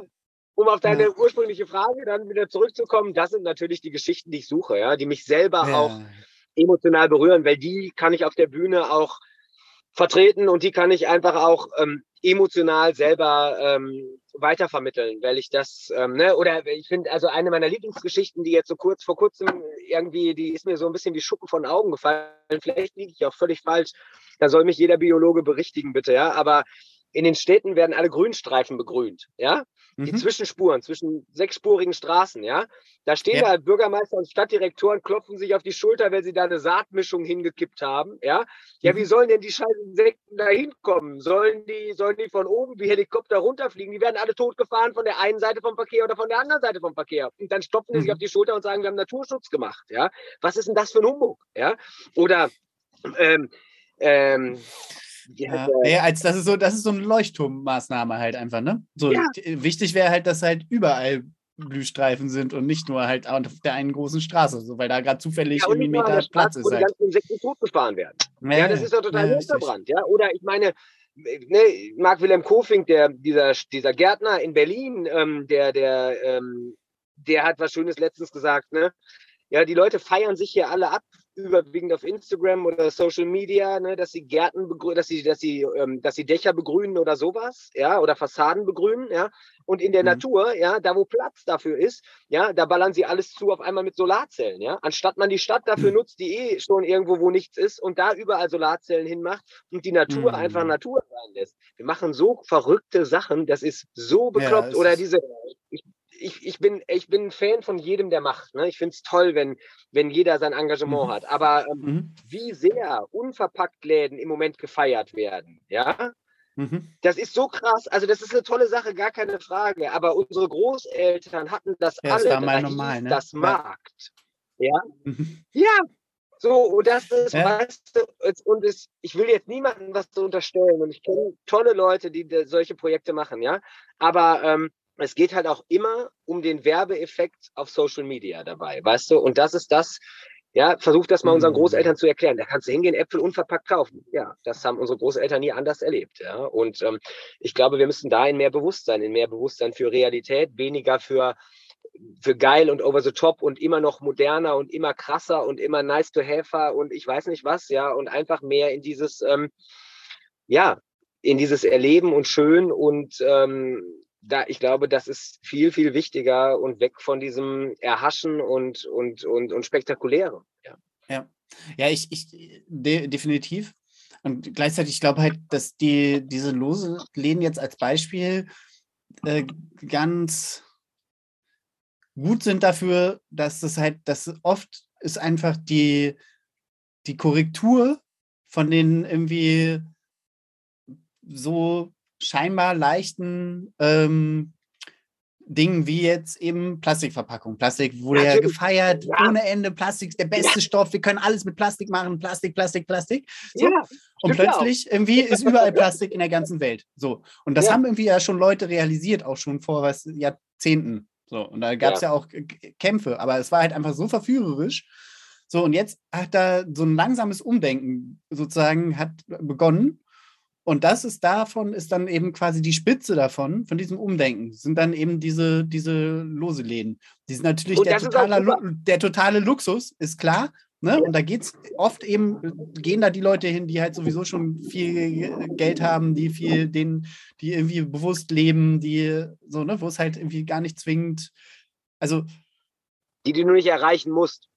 Genau, die du nicht erreichen musst, genau. Sondern, aber ja. das ist eben wahrscheinlich ne, von da oben sozusagen tropft das dann sozusagen leider langsam runter und dann irgendwann wird es halt auch in den Supermärkten wieder normal sein, dass die Sachen halt wieder lose sind und dass auf das Plastik verzichtet wird oder ist ich ja teilweise auch, auch, schon, ne? Das hat ja schon stattgefunden. Ja, so. Ich finde auch, dass jeder Laden ja. da absolut seine Berechtigung hat. Ich finde es eine mega geile Sache, keine Frage. Ja? Ich bin da auch ein bisschen ja. krass, aber ich, ähm, ich glaube dennoch, dass wir dass wir als Gesellschaft einfach ähm, wir sind so luxuriös verwöhnt mit, ne, so, ähm, ja, ich kann eh nichts machen und ja, die anderen tragen die Verantwortung und was soll mit mir äh, da ja. was sein, ja, dass wir und wir machen so verrückte Sachen. Also ich meine, also es kann doch nicht wahr sein, dass man in einem Supermarkt geschälte Eier in Plastik oder, oder geschälte Orangen kaufen kann. Das sind doch Sachen, das ist so ähnlich wie eine ganz klare Meinung zu 130 auf Autobahnen. Das müsste man sofort, sofort, sofort kann man Speedlimit ähm, einführen, ja, meiner Meinung nach.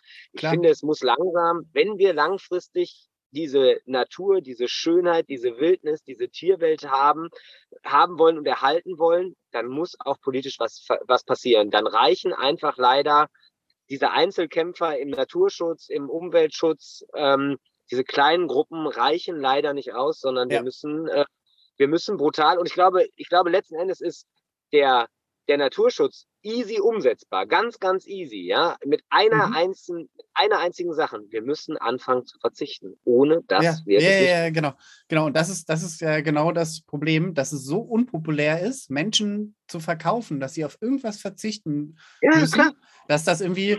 Also ich habe da, hab das lustig, ich, äh, äh, da habe ich, da hab ich einen, äh, einen, Podcast gehört und der, der Richard David Precht war äh, da zu Gast und der hat gesagt, dass irgendwie das letzte Mal irgendwie in den 80ern irgendeine Partei damit erfolgreich gewählt wurde, dass sie gesagt haben, sie müssen, äh, die Menschen müssen Einschnitte machen, sozusagen in ihrem ja. Leben. So kann es halt nicht weitergehen. Ja. So, ja. und wenn das heutzutage irgendjemand in sein Wahlprogramm aufnimmt, dann wird er nicht gewählt. So, und deshalb, deshalb passiert da nichts, ne? Weil, weil für den Einzelnen, für jeden Einzelnen ähm, ist es quasi, ja, nein, andersrum. Die Verantwortung wird immer auf den Einzelnen abgewälzt, sozusagen halt, ne? So. Das ist halt irgendwie ja. das super Turbo-Kapitalismus äh, halt so, ne? Äh, die äh, Gewinne werden irgendwie äh, in, ah, für bei den Einzelnen angehäuft, ne? Und so, und die Solidargemeinschaft halt irgendwie, die muss äh, zurückstecken, so ungefähr, die äh, nehmen, übernehmen die Schulden und so ist es halt auch mit dem Umweltschutz an der Stelle halt. Ja. So, ne? Die Fetten, äh, es gibt den, den Handel mit den Emissionen, wo der irgendwie dazu geführt hat, dass unglaublich viel Scheiße passiert, aber jeder Einzelne irgendwie soll im Loseladen einkaufen. Also, ja. das kann so nicht funktionieren. Das gebe ich dir Nein, absolut recht. Und ich glaube, ich glaube, jeder weiß es. Ne? Das ist halt, das ist halt das äh, Verrückte. Das ist, und, ja, und ich glaube, das ist, das ist tatsächlich Wunsch, mein Wunsch und, und Teil meiner Arbeit und auch Teil meiner Motivation, ähm, dass tatsächlich in die Realität zu transportieren und in der Realität zu zeigen, warum das so wichtig ist, ja, warum es so mhm. wichtig mhm. ist, ähm, dass jeder einfach einen kleinen Schritt zurückgeht und warum jeder, ähm, warum jeder irgendwie auf irgendwas verzichten sollte. Rindfleisch beispielsweise der ne, sicherlich größte, ähm, einer der ganz, ganz großen Big Player im, im, im äh, genau dem Gegenteil zum Umweltschutz, ja. Ähm, und ich verzichte selber nicht auf Rindfleisch, ne? Aber ähm, äh, ne, ich glaube. Ich lebe die Inkonsequenz. Nein, ist, du bist auch nur ein Mensch. Du bist auch nur ein Mensch. Ja, das ist okay. Ein muss man sterben, ne? wenn man so blöd sagen würde. Das ist, ne, und ähm, wenn es nur das Einzige wäre, aber ich fahre ja auch noch einen fetten Diesel, da kommt ja das nächste. So, aber immerhin wohne ich hier drin, spare mir die Hotelkosten, ne? ganz oft zumindest. Aber ähm, genau, darum geht es mir, ne, zu zeigen, wie fragil dieses System ist bei aller Schönheit, ja, ja. und ja. Ähm, und darüber, über die Schönheit und immer über die Emotionen, über die Emotionen und über sich damit zu identifizieren. Und das tue ich zu 110 Prozent, ja, mich mit mhm. der Naturfotografie zu identifizieren und meine Leidenschaft, das ist wirklich da, ich brenne dafür und ähm, äh, wenn ich damit irgendwie erreichen kann, ja, auch auf Missstände aufmerksam zu machen, zum, ne, und ich will auf gar keinen Fall sagen, was wir tun sollen, weil ich glaube, das kann nur jeder mit seiner eigenen Motivation machen, ähm, ne, worauf er verzichten kann, was er, was er sein lassen kann. Aber wenn ich darauf aufmerksam machen kann, wie fragil die ganze Nummer ist und ähm, wie schnell das kippen kann, ja, und das mit schönen Beispielen schmücken kann, wie mhm. äh, Mao Zedong, der ne, die Spatzen getötet hat irgendwie in den 60ern oder was auch immer, ne, wofür die Bühne eben gut ist. Ähm, ja. Dann äh, habe ich das große Gefühl, dass ich damit ein Stück weiterkommen kann und dass die Leute nicht nur rauskommen und irgendwie mhm. Katalogbilder gesehen haben, sondern ähm, das, was passiert. Und darum, ne, darum versuche ich ja auch mein Projekt, ne, einerseits das Buch äh, und den Vortrag, das sind aber natürlich auch sehr kommerzielle Dinge. Ähm, darum baue ich gerade an dieser Wissensshow für, für Kinder und Jugendliche, um damit an den Schulen wirklich das zu platzieren und ähm, denjenigen, die, ähm, die die Scheiße ausbaden müssen, die wir und unsere Eltern verzapft haben, ähm, einfach nochmal mehr Bewusstsein bekommen, bekommt, ja, und dass da mhm. eine Begeisterung auch einfach stattfinden kann. Ja, das ist gut. Ja, und auf der anderen Seite sind natürlich auch ähm, deine kommerziellen äh, Gedanken vollkommen legitim. Ne? Das ist äh, auch klar, dass du jetzt auch nicht nur von ähm, Luft und Liebe leben kannst. Ähm, das ist natürlich, aber und, und es gibt dir eben ja auch die Reichweite, wenn du diese, diese Produkte platzierst. Also eben dann irgendwie auf der Bühne stehen darfst. Ähm, genau, wir, du hast damit jetzt äh, oder wir haben jetzt sehr äh, im, im Groben das sehr gut entwickelt, glaube ich, wie du deine, ähm, also wie, wie du zu den Themen kommst, ähm, auf der Metaebene sozusagen. Wie ist das irgendwie ein bisschen, bisschen konkreter? Wie, finde, wie genau würdest du dann ein einzelnes dieser, dieser Punkte, den du jetzt ausgemacht hast, wie, wie gehst du den, den dann an? Okay, also das, es gibt ja zwei Punkte, zwei wesentliche Punkte, nämlich der erste Punkt ist, die Tiere müssen natürlich was Spannendes machen, damit es interessant mhm. wird und mhm. wir müssen die Tiere finden. Ja? Ähm, ja? Spannendes machen ist ja immer das Gleiche. Ähm, ich bin der totale Voyeurist, ja. Ich fahre dahin, wo Sex ist. Ja, nahezu immer. Ja, Sex oder, oder Geburten. Ja, ist doch so. Ja, ich fahre so Rotwild. Ja, Sex Sales ist so. Ja, ich, ja, Sex Sales. Ich fahre so Rotwildbrunft, weil da am meisten los ist. Ähm, mhm. Wir fahren zur Moorfroschpaarung, ja, weil die Männchen da blau sind. Ja, ich ähm, fahre in den Kaiserstuhl zur ähm, Smaragdeidechsenpaarung, weil die Männchen da am spannendsten aussehen. Ja, ja ich ja. Ähm, äh, renne tagelang irgendwie bei mir irgendwie durch den Wald ähm, bei, um, um Schwarzspechte bei Revierkämpfen ähm, äh, zuzuschauen oder darauf zu warten, dass der Eisvogel den anderen irgendwie begattet. Ähm, das sind die Sachen, die spannend sind. Also das heißt, das Jahr des Tierfotografen, wenn man so will, richtet sich zu einem großen Teil nach Sex. Ja. ja ähm, und ähm, das ist die eine Sache, ne, zu schauen, was gibt Spannendes. Natürlich sind die Sachen spannend, wo Tiere gefüttert werden, wo sowas natürlich auch, ne, wo man einfach zuverlässig weiß, wo man die Tiere findet. Ne? Wenn mhm. der Fuchs irgendwie Junge hat, ähm, dann macht der, machen die Fuchseltern natürlich das Gleiche. Ja, sie schleppen Nahrung an, ja, oder wenn wenn die wenn die Vögel füttern. Ähm, das ist einfach, ja, das ist halt ähm, Verhaltensbiologie lernen, ja, pauken ja. und ja. das Wissen über das Tier haben. Ne? Zum einen natürlich ja. theoretisch, ähm, weil ich dann Rieseninteresse habe, kann ich darüber auch alles lesen und kann mir da solche Sachen tatsächlich auch merken längerfristig, was bei anderen Sachen schwierig ist. Ähm, dann, Wie das immer so ist, ja. Wie das so ist, ja. Und dann der Abgleich zur Realität, ja, beobachten ähm, mhm. äh, wie sieht es in der Realität aus? Und das Gap dazwischen ist natürlich, wo finde ich die Tiere? Und das geht mal einfach, dank, ja. ne, ähm, dank Social Media natürlich auch, dank Internet natürlich auch, dass man eben Klar. auch weiß, wo das ist. Ähm, das, ist ja. die, das ist natürlich der Vorteil, auch für mich, keine Frage. Ähm, mhm. Oder so Sachen wie, ne, ähm, wo ganz isoliert Sachen stattfinden, Bastölpel oder Kegelrobben auf Helgoland beispielsweise. Ja. Oder auch die Hirschprumpf auf dem Dars, keine Frage. Ähm, schwieriger ja. wird das bei, ähm, oder auch Bienenfresser und, und Wiedehopfe, ne? wenn du dir zwei mhm. Tage Zeit nimmst am Kaiserstuhl, wenn du dir einen Tag Zeit nimmst, um zu recherchieren, äh, online zu recherchieren und dir dann zwei Tage Zeit nimmst und mit einem Fernglas äh, in der richtigen Zeit am Kaiserstuhl unterwegs bist, dann, ähm, also da musst du schon da musst du schon ein ordentliches Brett vom Kopf haben, wenn du da nicht die Bienenfresser findest, ja, oder ja. auch ein Wiederopfer findest, so, ja. Ähm, oder auch das Steinwild, ja. Also das ist für mich immer noch spannend, weil das, da hat es natürlich nochmal einen anderen Charakter. Da musst du auch erst nochmal dich und deine Ausrüstung hochschleppen. Das äh, ist nochmal eine andere Challenge. Äh, aber schwierig wird es natürlich bei den richtig interessanten Tieren. Ich meine, das kennst du von deiner Fotofallenfotografie mit Wildkatzen und sowas natürlich genauso wie ich bin zehn Jahre umsonst in die Lausitz gefahren, um Wölfe zu fotografieren. Ja, ähm, und ich bin dann, habe dann mein Problem auch so ein bisschen, ich bin dann auch mega stolz. Ich frage keinen, ich will auch keinen fragen. Ja, ich will das auch mhm. alleine irgendwie mir erarbeiten, mhm. weil das ist ja auch so ein bisschen das ist ja auch die Jagd. Ne, die da, ja. ja. ja, natürlich. So. Und umso geiler ist halt, wenn es dann klappt. Ne? Dieses Jahr habe ich ja zum ersten Mal dann irgendwie gleich dreimal unabhängig voneinander innerhalb von einer Woche Wölfe sehen dürfen und fotografieren yeah. dürfen. Ähm, aber es ist ein ganz, ganz großer Teil, ähm, ein sehr großer Teil Recherche tatsächlich. Ne? Der, ja, ja, und nimmst du dann sozusagen, und, wenn, ähm, wenn du die grobe Recherche gemacht hast, die Internetrecherche, entschuldige, dass ich dir ins Wort falle, ähm, gehst du dann sozusagen den nächsten Schritt auch, also du hast es ja eigentlich schon fast verneint, dass du sozusagen dir dann lokal Unterstützung besorgst oder ähm, dir, äh, wie, bei, wenn notwendig, ähm, eben die Genehmigung irgendwie einholst, in gewisse Gebiete reinzukommen? Oder verzichtest du da meistens drauf, auch ähm, weil du, also gar und gehst dann da gar nicht hin, wo du eine Genehmigung bräuchtest, sowas hast du ja vorhin auch angedeutet, weil du eigentlich an die Orte möchtest, wo die halt irgendwie so die Realität widerspiegeln und nicht eben äh, irgendwie, wo du einen exklusiven Zugang benötigen würdest. Also ich habe natürlich auch Sachen, die exklusiv sind, ähm, keine Frage, mhm. an denen ich rumbagger, aber die sollen dann bitte auch so exklusiv sein, dass sie natürlich auch einen Verkauf fördern. Ne? Und ähm, es gibt so zwei, drei Sachen, ähm, da freue ich mich riesig drauf, die, die dann im Buch oder auch im Vortrag zu veröffentlichen, ähm, die wirklich, mhm. die wirklich außergewöhnlich sind. Da kann und will ich noch nicht drüber sprechen.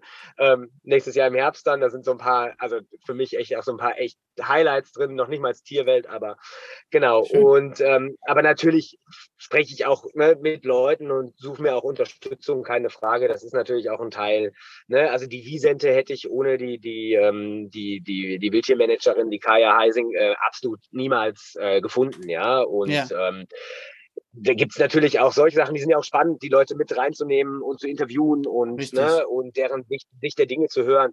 Aber mhm. ähm, mir ist eigentlich am allerliebsten, wenn das Tier noch nicht mal durchs Naturschutzgebiet latscht. Ja? Wenn ich wirklich tun und lassen kann mit der Kamera, was ich will, ja, wo, wo, wo kaum Jagd ist, wo, ähm, ja, wo aber kein Schutzstatus da ist, ja, um eben gar nicht in diesen Konflikt zu kommen. Natürlich komme ich mhm. immer in diesen Konflikt, ja. Du äh, drückst auf den Akku von der Drohne und ähm, schon fängt der Konflikt an, ja, was geht noch, was geht nicht, so, ja. Ähm, mhm. Aber im Großen und Ganzen versuche ich das ähm, und im Großen und Ganzen, also was ich mache, ist wirklich ja, ne, Recherche über das Tier, wie verhält sich das das Tier, wann habe ich Chancen, es zu fotografieren. Ja. Ähm, dann schaue ich, wie sieht der Lebensraum aus, wo ist der Lebensraum, wann macht es Sinn, wohin zu gehen. Und dann, was ich dann häufig mache, ist wirklich stundenlange Google Maps Suche, wo könnte was, wie auch lichtmäßig und sowas gut werden. Mhm. Und dann nehme ich mir, das habe ich früher nicht gemacht, das mache ich heute sehr, sehr klar, dass ich mir mindestens 30 Prozent der Zeit, die ich dort habe, und mein Problem ist natürlich einerseits, ich habe einfach nicht so viel Zeit als ne, dreifacher Familienvater mit einer Frau, die auch eben viel arbeitet. Ähm, ich nehme mir in der Regel die ersten zwei Tage Zeit zu gucken, wirklich mhm. zu gucken, ja, und eben nicht auf Teufel komm raus, dieses Bild machen zu müssen. Ja, natürlich kommt das auch immer mal wieder vor, das kennst du genauso, aber es geht nur mit Try and Error und probieren und gucken und langsam und studieren und schauen, Realitätsabgleich, ja, wie sieht Realität, also ne, wie ist die Diskrepanz zwischen Praxis und Theorie? Ja. Aber das kennst du ja auch selber, je, je, je länger man das macht, desto, in, desto besser wird man, desto besser kann man das. Und ich finde es auch ein geiles ja. Ding, wenn ich so merke, ähm, ja, so und so hast du dir das vorgestellt. Ich habe einen guten Freund, der viel mit mir unterwegs ist, der selber kein Fotograf ist. Ähm, und der dann sagt, ah ja, aber, hm, haha. Und ich sage, Basti, verlass dich auf mich. Da geht die Sonne auf, da steht das Licht, da ist das. Wenn das Tier rauskommt, tipptopp. Und ähm, wenn das dann mal wirklich stattfindet, so, ja, das ist natürlich auch geil. Das ist einfach schön, dann zu merken, so, wow, ja. ich habe tatsächlich recht und ich habe ein kleines Stück Verständnis von, Tierwelt, von, von Verhalten, von, von so. Und das macht, mir macht es auch riesen Spaß. Ich mache das total gerne. Ähm, ne? ja. Ich ähm, wenn mich jemand fragen würde ähm, ne, oder mir jemand eine Pistole auf die Brust setzen würde und sagen würde, ähm, weiter fotografieren, aber keine Tiere mehr oder nur noch draußen sein, aber nicht mehr fotografieren dürfen, ich würde mich sofort fürs Draußensein entscheiden. Ja, also das Fotografieren mhm. ist geil, aber das Erleben ist eigentlich äh, besser. Ja, also ja, äh, ja. definitiv. Ja. ja. Ja, genau. das kann so ich gut nachvollziehen. Ne? Und so, dann sammle ich Geschichten in, ne, in vielen Jahren. Also meine Projekte dauern in der Regel drei, vier, manchmal fünf Jahre. Ich sammle die Geschichten mhm. und dann hast du einen großen Haufen unzusammenhängende Geschichten ähm, und die fallen dann so, ne, wenn man anfängt zu schreiben, wenn man anfängt, den Vortrag zu planen und zu schauen, wo ist so eine Spannungskurve und wo wird es emotional interessant. So, dann fallen die Dinger plötzlich so an ihren Platz und ähm, dann weiß man, wo passt es gut hin, wo kann man eine Story anbringen, wo ist es wo passt es nicht hin, wo, ähm, wo kann ich auch mal über was Schlechtes sprechen, wo passt dann vielleicht auch die Story mit dem Ahrtal hin ähm, und wo besser nicht. Und ähm, ne, dann rutscht so das Puzzle ja. zusammen und dann rutscht so alles an seinen Platz.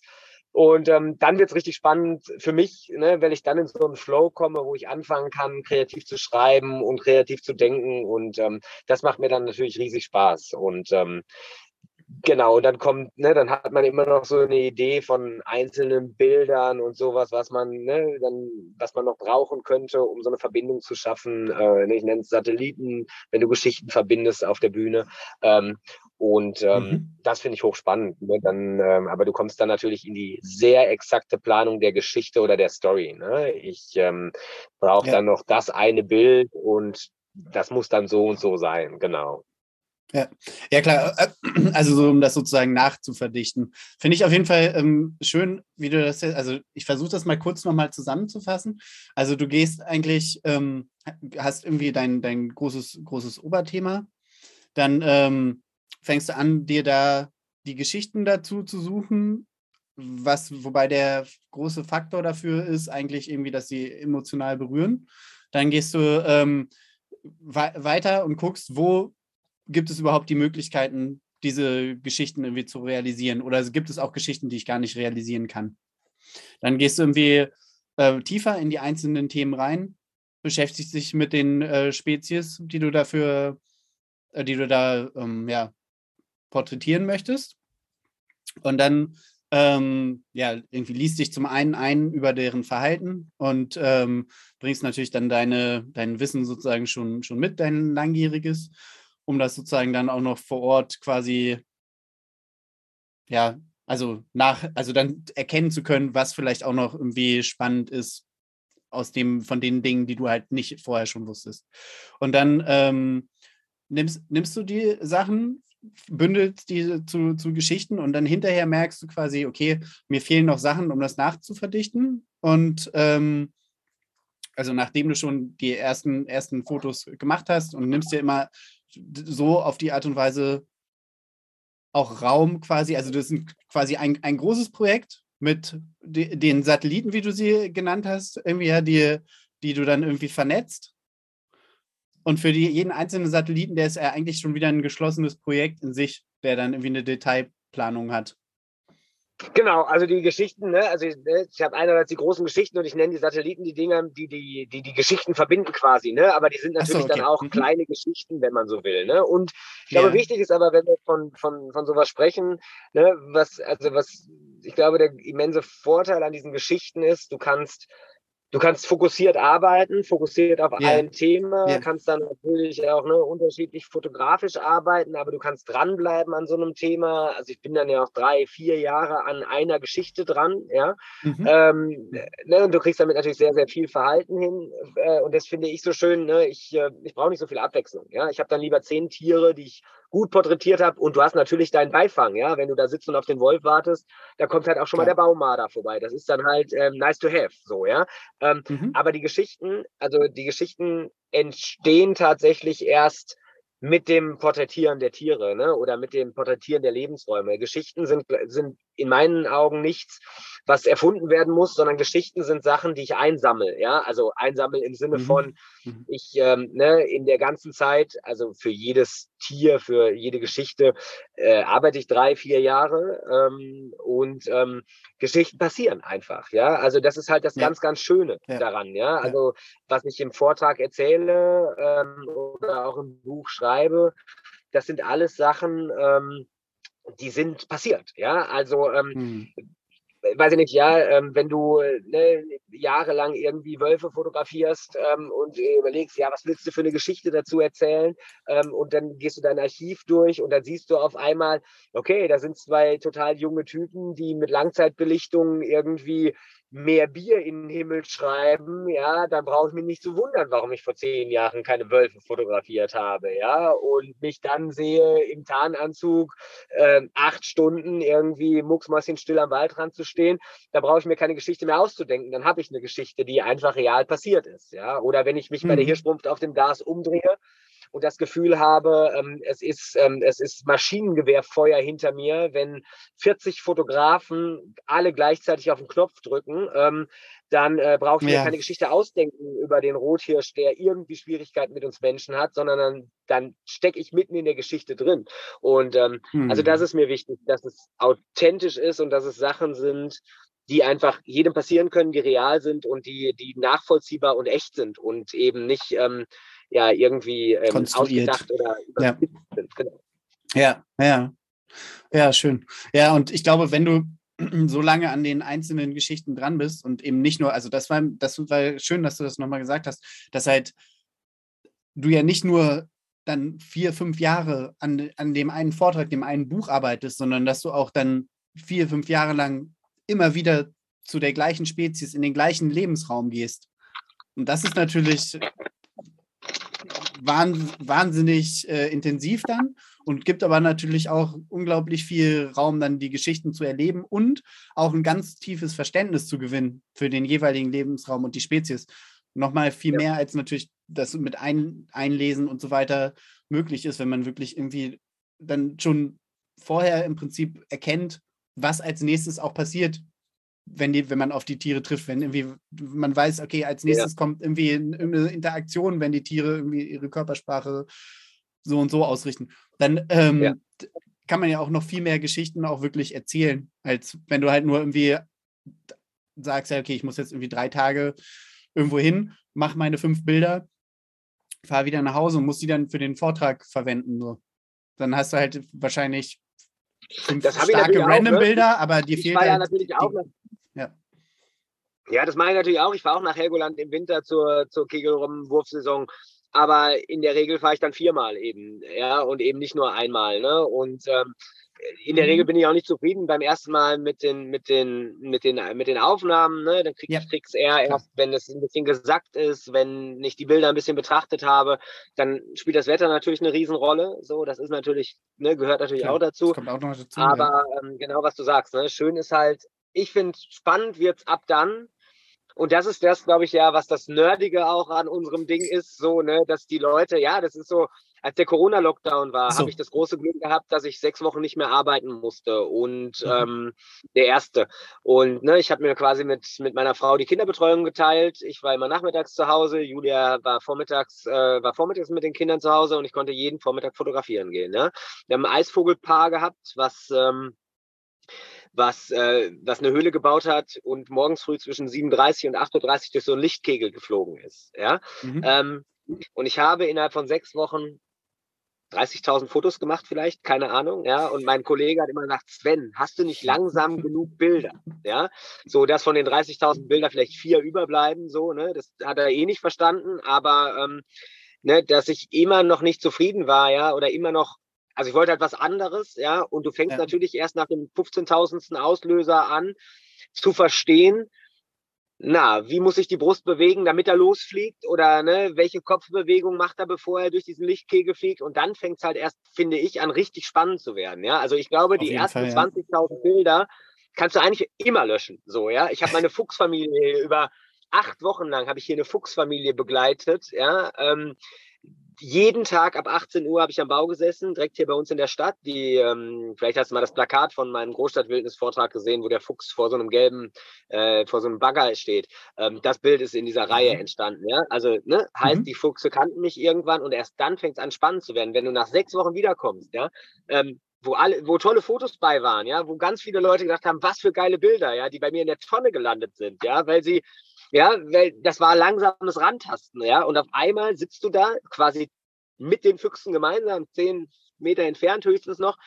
Und einer von vier Jungen kommt raus und du weißt, welcher das ist, ja, weil du auf einmal die, ja. die Charaktere der, der ja, Tiere kennst. Und dann fängt an, dann fängt es an, Spaß zu machen, weißt du? Und dann fängt es an, mir einen großen Spaß zu machen. Wenn ich mich im Gelände auskenne, wenn ich, wenn ich mich wenn, mit, mit, dem Umgang mit dem Tier sicher fühle, ne? Ich meine, das ist ja auch ein erlerntes Verhalten. So, was kannst du machen? Kannst du den Finger heben und in der Nase bohren? Oder ist das schon zu viel, dass der Fuchs oder der Wolf Reiß ausnimmt, ja? Und ähm, mhm. das finde ich hochspannend, ja? Ähm, also, weil es nicht nur das reine Foto ist, sondern dieses große Verständnis für diesen Lebensraum Natur. Und das macht mir riesen Spaß einfach. Mhm. Ja, das ist, das ist so. Das äh, ja. merkt man ja auch in deiner Arbeit. Also die, die Ergebnisse sprechen da ja für sich auf jeden Fall. Ähm, ja, und auch halt, also ne, im Einzelnen ne, wie auch im Großen und Ganzen, dass du die halt immer wieder so in den, in den Kontext setzt. Das ist gut. Ja, also ich hatte, ich hatte jetzt ähm, überlegt, ich glaube, wir ähm, sollten langsam zum Ende kommen, um nicht alle ja. Menschen zu überfordern äh, und vielleicht auch selber noch andere Dinge zu schaffen, ja. ähm, ähm, genau, ich, ich habe immer eine, eine äh, schöne Abschlussfrage äh, noch. Was ist dein, ja, ja bis, wenn, wenn du soweit bist, ja. Ähm, ja. Was ist dein, was ist dein äh, liebstes Naturerlebnis? Das muss auch nicht zwingend äh, fotografischer Natur gewesen sein. Ähm, was, was ich erlebt habe oder was ich erleben möchte? Hm, du kannst beide Fragen beantworten. Okay. Also absolutes Highlight war dieses Jahr, war letztes Jahr meine Begegnung mit Wölfen. Das war ähm, das war absolut untoppbar. Das, ich bin zehn Jahre lang in die Lausitz gefahren, um Wölfe zu fotografieren und habe immer wieder mhm. ne, Losungen gefunden, ähm, recht frische Trittsiegel gefunden, ähm, keine einzige Begegnung gehabt in der Lausitz, Wölfe auf der Wildkamera und sowas. Und ähm, mhm. bin einmal woanders hingefahren. Das aller, allererste Mal ohne meinen Kumpel Basti, der mich immer bei den Wölfen begleitet hat, ähm, habe mir einen Platz gesucht, von dem ich dachte, da ist so ein geiles Waldgebiet. Ähm, wenn er irgendwo Junge großzieht, dann dort. Dann muss er über diese Wiese kommen. Und dann habe ich morgens dort angesessen um 5 Uhr. Mhm. Äh, oder um 4.30 Uhr war ich da. Und dann ist um so 5.15 Uhr irgendwie so ein kleines Rotwild, äh, ein Kahlwildrudel aus dem Wald getreten. Und ich habe gedacht, ja, kannst du eigentlich auch einpacken, weil wenn das Kahlwild da ist, dann kommt kein Wolf mehr. Die, die wittern alles so. Die, also wenn jemand Sirene ist, dann die. Und dann sind die ganz gemächlich wieder in den Wald zurück, ähm, so nach 20 Minuten Äsen. Und dann habe ich gedacht, naja, jetzt wäre der Zeitpunkt. Und dann habe ich nach rechts geguckt und dann guckte ein Wolfskopf aus so einem Schilfgürtel raus. Auf einer Lichtung, die war 400 Meter lang. Und ja. der Wolf war so 50 Meter vor mir vielleicht. Ja, guckt oh, nach links, okay. guckt nach rechts und läuft in le leichtem Trab drüber. Ja, und einfach mhm. wirklich hat sich nicht an meinem Auslöser, ich fotografiere immer noch mit Spiegelreflexkameras, nicht an meinem Auslösegeräusch gestört. Mhm. Und ich hätte scheiße schneiden können. Es war so großartig, es war so ein geiler Moment. Es war so ein einjähriger Rüde etwa, ähm, ne, so ein ganz zerzauster, ganz, ganz schön. Und dann habe ich gedacht, komm, bleib noch ein paar Minuten sitzen. Und keine zehn Minuten später kommt der, wahrscheinlich der, der, der Vater der, des Wurfs, also ein ganz stabiles, äh, ganz stabiler Rüde mit einem dick, fett, vollgefressenen Wolfbauch raus, guckt einmal nach links, guckt einmal nach rechts, läuft den gleichen Weg über die Wiese und ähm, war, der, war die zweite Wolfs Begegnung innerhalb von 25 Minuten in zehn Jahren Wildtierfotografie. Ähm, das waren zwei mega Momente und ja, einen Tag später, schön. das darf man nicht so laut sagen, das darf ich auch noch gar nicht verraten, vielleicht habe ich ganz, ganz, ganz viele Welpen auf 15 Meter Entfernung äh, in einem anderen Gebiet äh, fotografiert. Der war ein ganz kurzer Moment, der war echt irreal. Das waren so zwei Minuten, aber das war sicherlich ein absolutes Highlight, äh, was ich, ja. äh, was ich erleben durfte. Was, was phänomenal, was ganz Besonderes einfach für mich war, weil der Wolf für mich so ein, ja, so ein, so ein so ein Traumtier ist, aber auch so eine Illusion irgendwie ist. Ja, so ich weiß, er ist da, aber ähm, man kriegt ihn nicht zu Gesicht und ähm, das war ein geiler, intensiver Moment. Das hat echt Spaß gemacht. Ja, ja, das klingt wirklich richtig, richtig schön, ja. Alles, alles beides. Das, ähm, ja, freut ja. mich für dich auf jeden Fall. Schönen Glückwunsch. Ähm, genau, und dann hast du gesagt, du möchtest äh, auch äh, noch erzählen, was noch dein ich meine, das ist ja schon kaum noch zu toppen eigentlich, ne? Ja, also gerade mit den Fuchs, äh, mit den Wolfswelpen. Ähm, was ist, was möchtest du noch erleben? Ach, ich glaube, da gibt es tausend Sachen. Also ich möchte, ich möchte was ich vor allen Dingen erleben, was ich vor allen Dingen erleben möchte, ist ähm, dass, dass ich in Gebiete komme, wo so eine geile Artenvielfalt ist, wo du hinkommst, wo dir der Mund offen stehen bleibt, wenn du hier das siehst, hier das siehst. Ja, ich fahre mhm. unglaublich gerne in die Lausitz, ja, wo du einen Ansitz machst und da kommt der Wiedehopf, der Seeadler fliegt über dich drüber, da kommt ein Stück Rotwild aus dem Wald. Ähm, so, das finde ich, finde ich mega, mega geil. Aber ja. ähm, ich, ähm, also wenn wir von Deutschland sprechen, äh, dann fehlt mir eigentlich der Lebensraum Berge noch, den ich jetzt im, mhm. im Sommer angehe und ich freue mich tierisch auf Begegnungen mit Steinböcken. Ähm, das, ich kann ja, mir das, das, überhaupt nicht vorstellen, wenn ich Berge so schlecht kenne. Du kennst es, ne? Du warst im letzten Jahr da, ne? Zur, zum Workshop. Genau, ich war ne? in den Alpen, ja. Genau. Ja, und das ist, also darauf habe ich einen riesen Bock. Ähm, also auch so alles, was drumherum ist, ne? Ähm, äh, Mauerläufer, äh, Murmeltiere, Alpensalamander, ähm, aber eben diesen Steinbock und ich habe natürlich auch dieses dieses ganz große Ding, einfach nur eine Silhouette vom Steinbock vor untergehender Sonne. Irgendwie ist das so im Moment, wo ich, wo ich hinterher bin. Ja. Ich will diese, ich mag diese heimischen, heimischen Tiere. Ähm, den Steinbock brauche ich dringend, dringend, dringend. Der muss irgendwie stattfinden. Ähm, wenn ich es mir aussuchen dürfte und wenn ich einen wirklich einen also ein richtig ein Tier, was ich fotografieren wollen würde und was ich für eine Begegnung hätte, dann würde ich unfassbar gerne mal irgendwo ansitzen und die Möglichkeit haben, ganz in Ruhe mal Lux zu fotografieren. Das wäre eigentlich das absolute Highlight, aber das ist das Sechser im Lotto. Mindestens, ja, das ist der Sechser im Lotto. Ist, äh, ja. äh, dagegen ist der Wolf, dagegen ist der Wolf ein Witz. Das ist, äh, ja, und ich meine, ja. ne, die, die Katze, die umherstreift, die steht ja auch nicht auf einer Lichtung irgendwie und, und Esther oder sowas. Aber ähm, das fände ich richtig geil. Das wäre. Ähm, kann ja noch kommen. Ja, Wir haben ja noch schön, ein paar Richtig. Ähm, wie sagt man immer so schön, man muss ja auch noch Träume haben, richtig. Ja, richtig. Ja, ich drücke dir auf jeden Fall ganz äh, dolle die Daumen, dass das Realität wird. Danke. Auf dem Weg dahin kannst du es ja auch noch mit der Kamerafalle versuchen, da bist du ja auch dran. Insofern, äh, da ist die Chance für den Lux vielleicht erstmal noch ein bisschen höher. Ja, das stimmt. Aber so ja. auch, auch, auch die äh, persönliche Begegnung wünsche ich dir natürlich äh, von Herzen. Ähm, dann äh, sag, sag nochmal, ähm, möchtest du noch äh, schamlose Eigenwerbung betreiben? Na klar.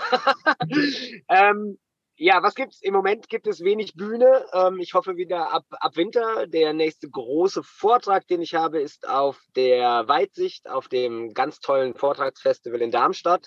Ich glaube, 22. oder 26. November zeige ich da Großstadtwildnis äh, live auf der Bühne, auf riesiger Leinwand. Ähm, aber fokussieren tue ich mich im Moment auf Mensch und Natur, auf Deutschlands letzte Wildnis.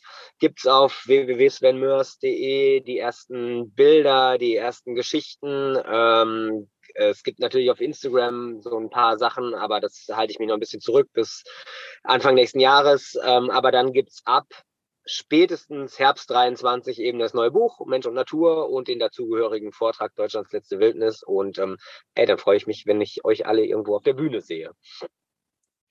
Ja, großes Kino, da freue ich mich drauf. Ja. Und ähm, dann äh, hoffe ich ganz schnell, dass die Bühnen wieder frei sind für dich. Genau, bitte, bitte, bitte. Und. Äh, drück, drück dir die Daumen für all deine Projekte, vor allen Dingen für den Lux. Ja, vielen Dank dir auch. Äh, viel Spaß, bleib dran und ähm, danke. Ja, ja, was soll man sagen? Lass es uns genießen. Richtig, es hat ganz großen Spaß gemacht. Alles Gute und Dankeschön. Gerne, danke auch. Ciao. Danke, ciao.